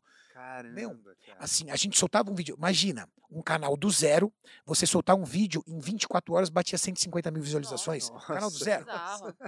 Porque começou uma comoção, as pessoas começaram Sim, a marcar. sim. Ele chegou, ele falava assim, ele chegou uma hora, ele começou a falar comigo, começou a chorar, ele falou, Renato, todo gordo faz piada de gordo. Sabe por quê? Porque a gente é o primeiro a fazer brincadeira. Mas não é porque a gente acha divertido, é pra você não brincar com a gente Nossa, ou pra você não achar que a gente se ofende, mas a gente se ofende. Caramba, cara. Todo, ele falou assim, não existe um gordo que é feliz com o corpo. Ninguém vai ser feliz com um corpo de 130, 140 quilos. A gente fala isso pra gente fugir da realidade. E a melhor forma de a gente fugir da realidade é comendo mais. Cara, ele falava cada coisa. E aí o que acontece? Eu, físico atlético, é muito fácil eu virar e falar pra uma pessoa obesa: você tem que emagrecer, uhum. comida não tem graça, você tem que parar de, comer, de, de ter prazer na comida, você tem que ter, parar de ser viciado em comida, vai fazer atividade física. Eu, com físico atlético, com, com, com um estilo de vida totalmente adaptado, fácil. Doutor Duprá, um cientista, fácil. Agora, quando um obeso começa a falar isso, aí o cara olha e fala assim: esse cara tem minhas dores, Uhum. Sim, sim. esse cara sofre como eu. Então esse cara me representa. E ele começou a representar as pessoas. Que Mas é muito louco o quão cara. perigoso é esse discurso de corpo livre, né? De obesidade saudável. Essa, glamour, essa Glamorização. glamorização que está acontecendo com a obesidade. Isso é Sim. perigoso, porque a obesidade é uma doença, né, doutor? Exato, exato, total, total. Sou- É, agora, uma coisa interessante que você levantou, né? Já que você falou do fisiculturista e do obeso, uma pergunta que sempre vem na minha mente: é possível o fisiculturista hoje de ponta, cara ser saudável? Porque nesse último ano a gente viu três caras morrer, né? Acho que foram três fisiculturistas do, do- Dos dos bons, bons. do Olímpia. Eles morreram, exato. George Dabu, que era top 3 do Mr. Olímpia. Ele morreu faltando 24 horas para pesagem para o Mr. Olímpia. Shaw Roden, que foi Mr. Olímpia em 2018. E quem mais morreu agora? Ah, o ano agora. Cedric Macmillan, que foi duas vezes campeão do Arnold Classic de Ohio. Caramba. Então, e e que- o que acontece? Eles, o fisiculturismo ele, ele passou por um tempo que não era nada saudável.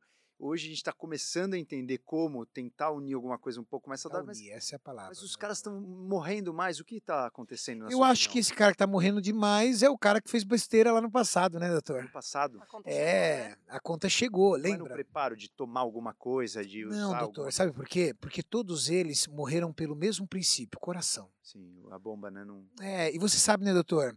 Os únicos estudos que realmente têm ligação direta entre hormônio esteroide e risco é o risco cardíaco, né? Sim, O resto é, são coisas relacionadas a abuso, essas coisas, né? sim. Mas eu acho que isso é um pouco do que foi feito no passado. Tá. Mas a grande verdade é o seguinte: alta performance e saúde nem sempre andam de mãos dadas.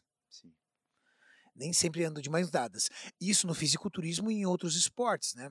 Esses dias eu vi o Ronaldo Fenômeno sentado e os dois rasgos no joelho dele, né, cara? Ele passou a vida inteira sendo. eh, sofrendo cirurgia. Entendeu? Então, futebol, qualquer tipo de, de esporte que demanda alta performance, não se comunica muito com saúde. Do fisiculturismo, além da questão da saúde, tem a questão da longevidade. A dificuldade de um atleta de 120 quilos, 125 quilos de massa muscular ser longevo. Se você estudar a ciência, a fisiologia, você vai entender que muita massa muscular, muito volume muscular, demanda muita comida. Então, muita comida, é máquina forçada o tempo todo. É, o seu corpo não foi feito para ter 120 quilos de massa muscular. Seu corpo foi feito para ter 80 quilos. Perfeito. Então você colocou 50% de peso a mais. Então, como é que esse coração trabalha? Sim. Bobear, bombear sangue para 80 quilos é um esforço. Bobear sangue para 120 quilos é hipertrofia desse músculo. Nós estamos falando de um músculo que hipertrofia.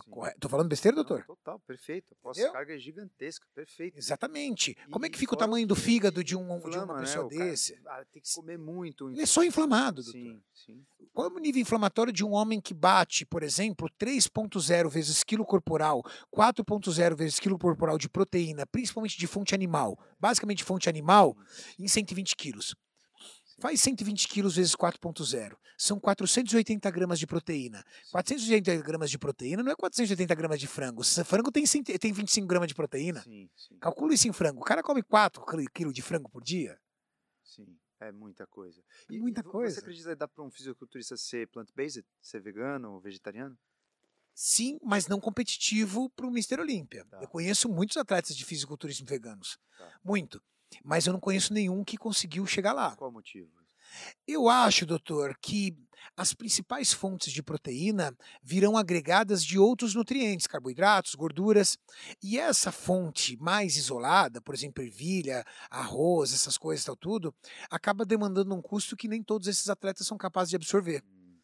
E aí eu acho que para ele bater a proteína dele dentro dos alimentos naturais, sem sofrer nenhum tipo de, de isolamento aí dessa proteína, acaba dificultando ele para conseguir chegar no nível de performance que os atletas chegam, né? Na Sim. pele, trincado. Entendi. Quando você leva para um nível né, de alta gente tá precisão. falando hard, né, é, alta doutor? precisão. Alta E assim, cara, dá vontade de ficar umas 5, 6 horas Nossa, com ele aqui, né? mano, E assim, você pode contar, doutor, que aqui é. Como a gente já já tá, né, com um episódio gigantesco, com muita Não, informação vai ter que para fazer a parte vocês 2 na aí. Eu só queria fazer um bate-bola rápido aqui para entender só um um ponto assim, bate-bola rápido. Quais são os seus medos? Medo, doutor. Putz, vou pegar um ponto delicado. Doutor, é, eu tenho uma filha de nove meses. E, e é, eu tinha dois rapazes, e cada filho você tem uma história, é muito legal. É, quando você tem três filhos, que nem eu, você aprende uma coisa muito interessante. Cada filho contigo tem uma história. Por exemplo, o meu filho de 23 anos, ele é meu amigo e é o filho que mais toma minha atenção, que mais me preocupa, que eu tô mais de olho, que, eu, que me dá mais frio na barriga. O meu filho de 9 anos é o filho que mais precisa de mim. Eu percebo no olhar dele, ele tem ciúme da mais nova. Tudo ele quer dividir comigo. Então eu sei que é o filho que eu tenho que entregar. Então quando eu chego em casa, eu vou direto nele. Porque isso significa muito para ele. Se eu sem querer ir lá primeiro na bebê, aí eu vejo ele abrindo a porta assim, olhando. E aí eu tenho inteligência emocional para entender. Ele não precisa disso agora. Hum, Ele precisa acreditar que ele é exclusivo. Nesse momento, isso vai fazer bem para o aspecto emocional e para a formação da pessoa que eu quero que ele seja perfeito. especial. E a minha menina é meu ponto fraco, cara. É, Ela é meu ponto fraco. Ela vai. Eu sei que ela é aquela que vai me dominar. acabar com você. Então, qual é o meu medo? Meu maior medo? Não estar presente para poder manter todo esse ecossistema e formar três pessoas maravilhosas. Eu morro de medo disso. E qual a tua relação com é, testo exógena, testosterona? O que você considera para as pessoas que né, estão nessa trajetória, querem usar, não querem usar? Você que já conviveu muito no mundo de label, off-label. Muito, né? né, doutor? Eu acho que eu tenho muita propriedade para falar isso, porque eu sou aqui, eu falo, tá? Eu não tenho. A gente pode conversar um dia, a gente pode falar só sobre isso, doutor. Fantástico. Eu sou uma pessoa usuária de hormônio de esteroide, tá? Reconheço, isso faz parte do meu esporte, mas eu tenho um entendimento. O dia que eu deixar de ser atleta de fisiculturismo, tudo isso não vai fazer parte de mim. Por quê? Porque eu uso esses hormônios para a performance do meu esporte. E aí você olha e fala assim: pô, Renato, peraí, você está falando que você faz parte de um esporte que tem que usar hormônio? Acreditem, quase todos os esportes fazem uso de algum tipo de doping. Sim. Uns diuréticos, outros estimulantes, outros. Não importa. sim, sim. Tá? E quase todos os esportes que têm controle antidoping, existem especialistas juntos com esses atletas para ir monitorando isso e não permitir que isso caia dentro dos exames. O que eu entendo? Se você é uma pessoa que tem dificuldade de produção de testosterona, hipogonadismo, por exemplo, você precisa romper essa barreira e entender que esse medicamento foi feito para você. Quando a ciência criou esse medicamento, criou essa molécula, pensou na melhora da qualidade da sua vida. Sim, Ponto. Estética, que é o que mais se usa. sim. 1% usa para fins medicinais. 1% não, vai, mas 5% usa para fins corretos e 95% para fins estéticos. Estética. Primeiro, como você vê a sua dieta? Como você vê sua dieta? Você come da forma correta? Você já está adequado na dieta? Como é que é o seu treino? Você tem rotina no seu treino? Ou você usa o esteroide para te colocar na rotina? Para compensar o que você não faz. Ou né? para colocar na rotina, né? Por exemplo, alguém chega para mim, é muito comum chegarem para mim e falar assim: Renatão, é o seguinte, cara, preciso voltar a treinar, faz mais de um ano que eu não treino, o que, que eu tomo? Por quê? Porque ele quer que o hormônio esteroide seja um veículo de motivação para ele entrar. Bom, já que eu tô tomando hormônio, então vou fazer dieta, não vou falar, ou vamos voltar na academia. Não, não posso, cara, tô fazendo um ciclo. É muito Cara, comum ouvir isso. Quando o seu ciclo terminar, o que, que vai acontecer? Churrear. Tudo. Primeiro porque você vai entrar num crash hormonal. Sim. Não, não existe TPC capaz de impedir um crash hormonal. Tudo que o hormônio te dá é alugado. Sim. Tá? A força que você tem na academia tá alugada. Enquanto o hormônio tá contigo, você tá forte. Tirou o hormônio, força, pum, cai. Densidade muscular, aquele músculo empedrado. Enquanto você tá no hormônio, você tem. Tirou o hormônio, cai a densidade. Ganho de massa muscular. Sabe aquele treino que você vê, aquele pump? Sim. Quando você tirar o hormônio, vai tirar. Então, tudo que ele te dá é alugado. Quando você interromper o uso do hormônio, você vai parar de fazer dieta, vai parar de treinar e você vai perder.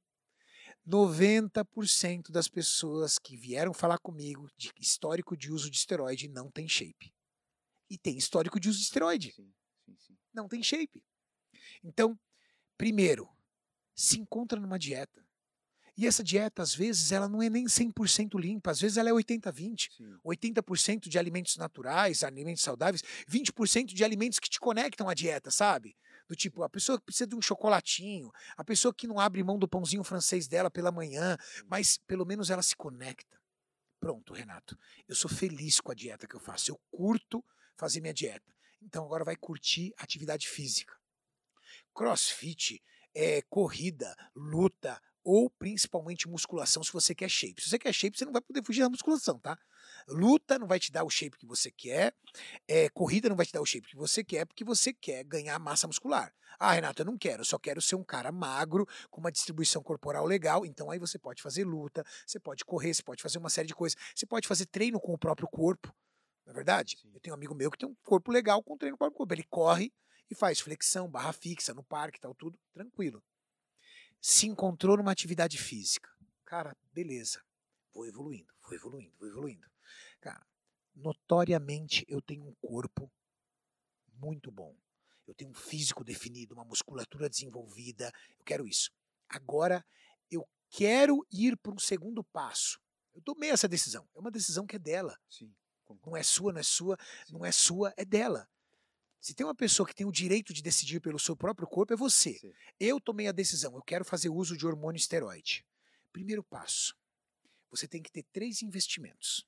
Investimento número um, para comprar um hormônio esteroide decente. E não ficar comprando essas porcarias, porque agora eles estão fazendo fundo de quintal, doutor. Sim, sim, sim. As pessoas estão fazendo hormônio esteroide no fundo de quintal e dando para influenciador digital postar, Nossa, divulgar, é feito no quintal. Eu não tenho e não terei nunca patrocínio de hormônio esteroide. Sim. Porque as pessoas que me seguem, elas seguem e não necessariamente querem usar hormônio. Sim. E no momento que eu divulgo, aí cai por terra as, as, as decisões que eu quero que ela tome. Uhum. Então eu não tenho patrocínio disso.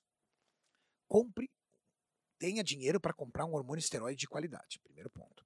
Segundo, tenha dinheiro para o médico. Sim. Por quê? Porque com o médico você vai ter que ter o dinheiro para os exames e para que nesses exames você controle o quê? Os efeitos colaterais.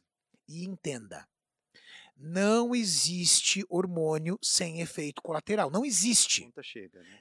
Não, não é nem conta chega, doutor. É fisiológico. Sim. Se você colocar 100 miligramas de testosterona no seu corpo, já inibiu o seu eixo. O seu corpo para de produzir testosterona. Isso é um efeito colateral. Total. Acabou, é inegável. Esse efeito colateral que vai acontecer com qualquer pessoa precisa ser assumido.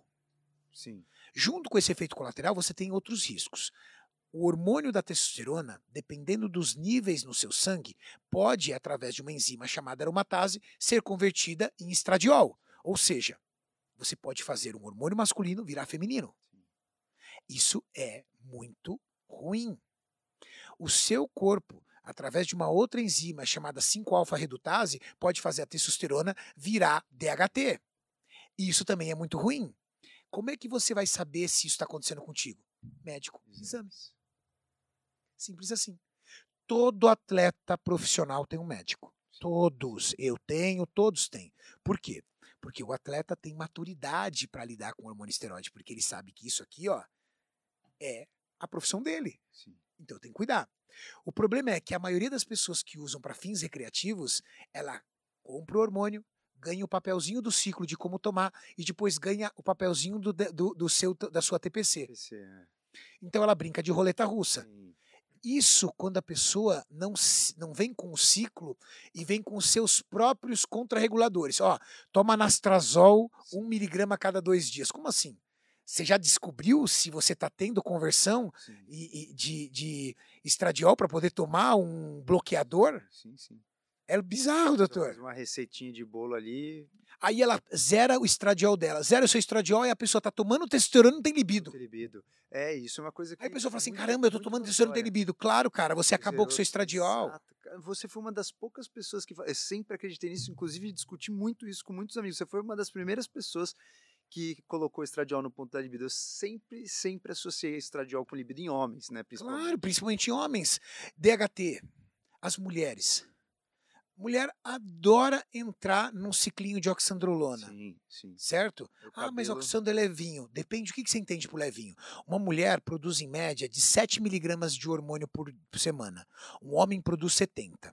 Aí a mulher fala assim: ai, eu tô tomando 10 miligramas de oxandrolona por dia, quase nada. Como não? Você está tomando 70 miligramas por semana. É, você como produz 7, você está tomando 10 vezes a quantidade que você produz. Isso é pouco? Não, é bastante. E dependendo do seu nível de receptor hormonal, O cabelo vai embora. o cabelo vai embora. Porque o hormônio depende de receptor hormonal. Aonde esse receptor vai se ligar? No tecido muscular? Ok. Mas ele também pode ligar, entendeu? Em outras situações, como para gerar queda de cabelo, virilização, aumento de clitóris. E até no cérebro, até uma mudança de comportamento. Eu vejo Total. muitas mulheres mudando de comportamento com, com os esteroides. Doutor, você já viu mulheres, principalmente eh, mulheres de categorias extremamente musculosas, que elas começam a caminhar como um homem? Sim, sim. A, a gingada do caminhar é igual. Nossa. Aí É. você olha e fala assim, como assim? Como é que essa mulher tá andando como um homem porque ela tá com as pernas grossas? Não, ela tá andando como homem porque o, a- o hormônio esteroide tem a capacidade de alterar até A marcha. a tua marcha. Que loucura, velho. Ah, Não, a- o jeito de sentar. O jeito de sentar É, é. eu sempre exato. achei que era jeito. Porque. Sei lá. Bruta, a pessoa começa a ficar bruta. É, E ela começa a desenvolver até interesse em outras, outras mulheres. sim, sim, sim. Sério? Mexe no perfil. Mexe no É perfil muito comum, total. é muito comum você, come- você ter histórias Uhum. de mulheres com abuso de hormônio esteroide tornarem-se bissexuais. Sim. Que doideira. Mudanças de comportamento sexual E também. até uma maior promiscuidade, Não, às vezes. Exatamente. E a gente, assim, tá? Pelo amor de Deus. Não estamos fazendo nenhum tipo de crítica, estamos Sim, falando de ciência, sim, tá? Sim, sim, sim. Total. É só ciência. A gente está Total. falando É, sobre sim. mudanças comportamentais Comportamentais. ligadas a uma troca de performance de hormônios. Você tem mais hormônio feminino do que masculino. Você, usando o hormônio esteroide, você pode chegar rapidamente a ter mais hormônios masculinos e femininos. O que, que faz de mim diferente de você? O androgênio. O que, que é androgênio? Andro, homem. Uhum. Gênio, gênio masculino. Quem me faz androgênico e você não? A testosterona. Se você começar a ter níveis de testosterona como eu tenho, e é fácil, tá?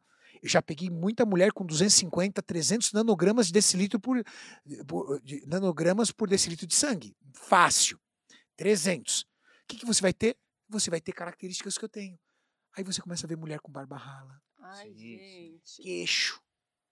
E elas não, não se Engrossamento da incomodam voz. com isso, não? Eu acho que elas não conseguem ver. Sim.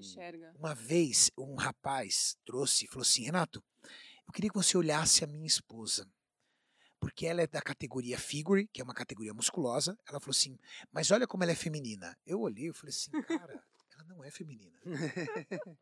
Ela Nossa, não é feminina. cara. Ela vai dividir a gilete com esse cara. Ele também tem Nossa Distúrbio de visão, né? No caso. Distúrbio. Distúrbio. Por quê? Porque você começa a viver num Uhum. local onde todos são assim. Entendi. E ela era menos assim, mas já era muito assim. Era muito assim. Entendi. E por que a gente divide isso? Porque hoje as categorias femininas do fisiculturismo, quando você fala no âmbito profissional, a primeira coisa que o árbitro olha é uma moça. Ela preserva as características de feminilidade? Preserva. Então, ela sobe. Se não preserva, você pode ter o corpo que for, esquece. As grandes campeãs do Mister Olímpia são moças totalmente delicadas e femininas. Fantástico. Eu vou mostrar para você aqui a Miss Olímpia da categoria Wellness. Você conhece a categoria Wellness? A categoria Wellness é a categoria. Sim, a Wellness tem, tem até uma, uma performance junto, né? Isso, a Wellness é uma categoria de moças mais fortes, mais uma categoria estética. Só que moças de coxas grandes, bunda grande. Essa moça é uma moça da categoria Wellness. O nome dela é a Miss Olímpia, é Franciele Matos. Mãe, dois filhos. Deixa eu pegar aqui. Bora competir? Vamos colocar. é, a gente podia fazer um conteúdo com a dona Leide e colocar ela Ah. num, num wellness desse, hein. Cariane?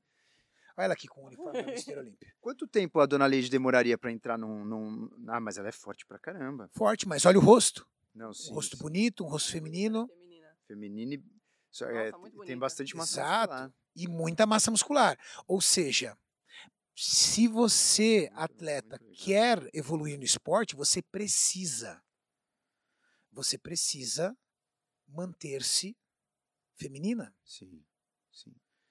E em quanto tempo a gente colocaria a dona Leide no palco do estreantes? Cara, de, inventar em, em quanto tempo eu... que a gente colocaria ela num palco de estreantes? A categoria dela, da 50 Lady, seria essa daqui, ó. É, Seria dessa moça.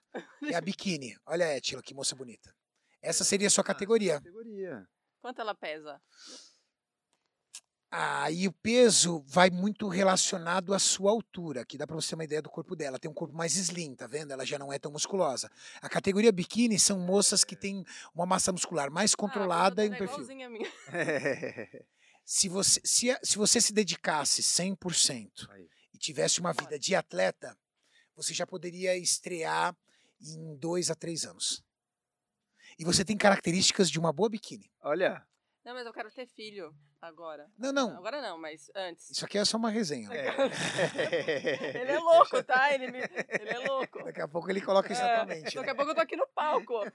Não, no próximo podcast com a Ariana, a gente vai fazer a nossa análise corporal pra gente fazer o teu Caraca, projeto. A minha não tem graça. Pra finalizar, pra gente não segurar mais o Cariani aqui nesse episódio tão gostoso que daria pra ficar mais horas e horas aqui ouvindo Forrest Gump.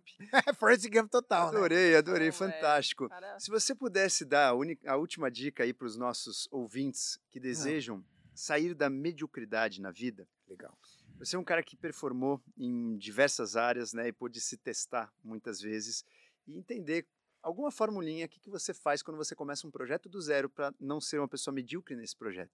Se você pudesse dar uma dica para as pessoas que nos ouviram até aqui, qual seria essa dica?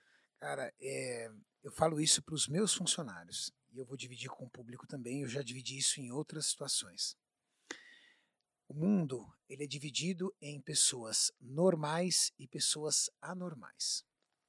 Pessoas anormais compreendem 90% da raça humana. E o que, que são pessoas normais? Elas acordam, elas vão trabalhar, elas vão encontrar alguém, elas vão se casar, elas terão filhos, ela vai comprar uma casa, ela vai pagar essa casa, ela vai criar seus filhos, ela vai se aposentar e ela vai esperar os netos e vai cuidar dos netos e vai morrer. Pessoas normais que estão vidas, vivem vidas normais. Essas pessoas normais, ela têm atitudes normais, equilibradas, pautadas, pautadas dentro daquilo que a nossa civilização entende. Ser honesto, trabalhar, se divertir, cuidar dos filhos, guardar dinheiro, ter sua casa própria, criar os filhos e esperar os netos. Pessoas normais sustentam o nosso ecossistema. Elas realizam trabalhos, elas criam, elas geram máquinas, ela faz todo o mundo rodar. Só que no meio daquele monte de pessoas normais, de vez em quando surge um anormal. Esses anormais, eles saem para comandar as pessoas normais. Os anormais, como pessoas anormais que são, têm atitudes anormais. Elas não querem um emprego. Elas querem desenvolver algum tipo de projeto. Quando elas desenvolvem um projeto, as pessoas normais vão para casa. Ela continua se dedicando a esse projeto. Ela perde noção das horas. Ela é obcecada. Ela tem hiperfoco e ela não vai desistir enquanto esse projeto não germinar. As pessoas normais retornam e ela convida, esse anormal convida e fala assim: Eu vou pagar para você, para você vir aqui para o meu projeto. Ok, você vai me pagar um salário por isso? Vou. E aí eu vou fazer com que você, normal, trabalhe para mim, você, normal, trabalhe para mim. E eu começo a ter atitudes cada vez mais épicas e cada vez mais anormais. Pessoas anormais querem deixar um legado. Às vezes não pensa no dinheiro, mas pensa muito mais no crescimento, em como fazer aquilo ficar cada vez maior. E o dinheiro acaba virando uma consequência. Pessoas normais fazem metas curtas e bem objetivas. Ela tem até um sonho grande, mas aquele sonho grande é sempre pautado em metas curtas. Minha meta é, de repente, fazer dessa mesa duas mesas e contratar mais duas pessoas para trabalhar para mim. E daqui a pouco vou fazendo isso. Mas é muito importante as pessoas entenderem que são as pessoas normais quem mantém tudo. A diferença é que pessoas normais têm atitudes normais, pessoas anormais têm atitudes anormais. Trabalha mais, se preocupa mais, são mais obcecados, arriscam mais, logo erram mais. Só que quando erram, são teimosos, retornam e continuam arriscando, lutando e se, e se, e se virando. Essas pessoas anormais vão comandar as pessoas normais. E tudo isso é bom. Tudo Tudo isso é bom.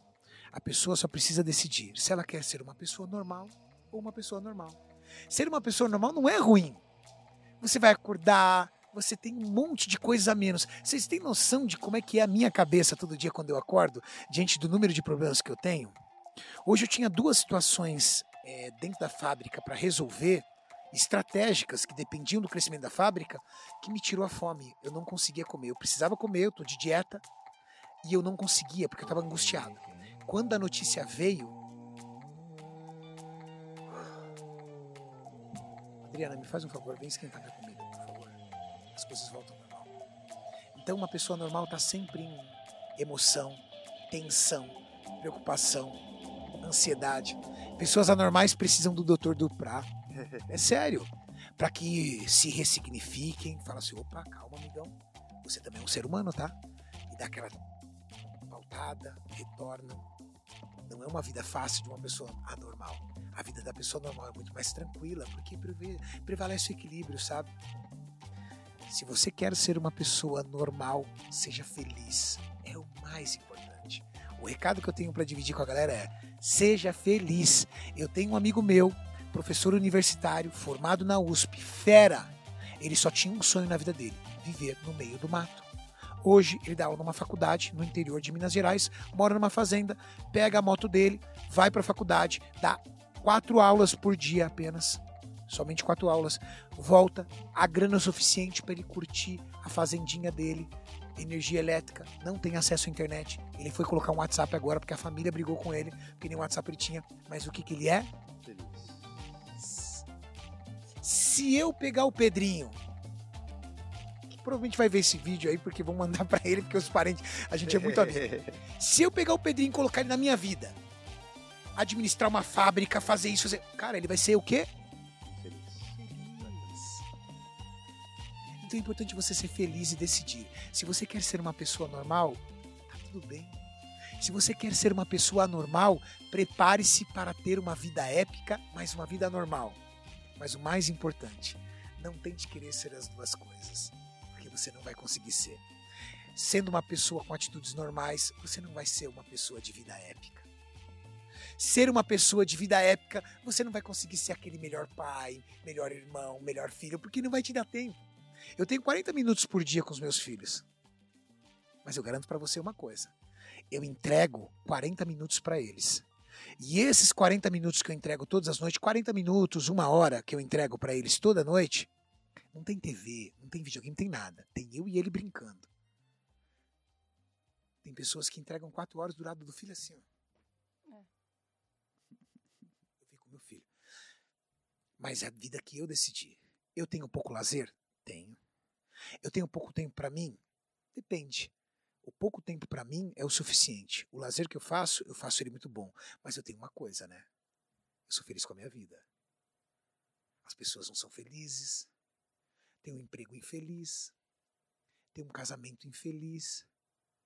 Não tem conexão com o filho gostariam de ter dinheiro, mas não trabalham, não empreendem, não têm, não têm atitudes anormais para isso, então são frustradas.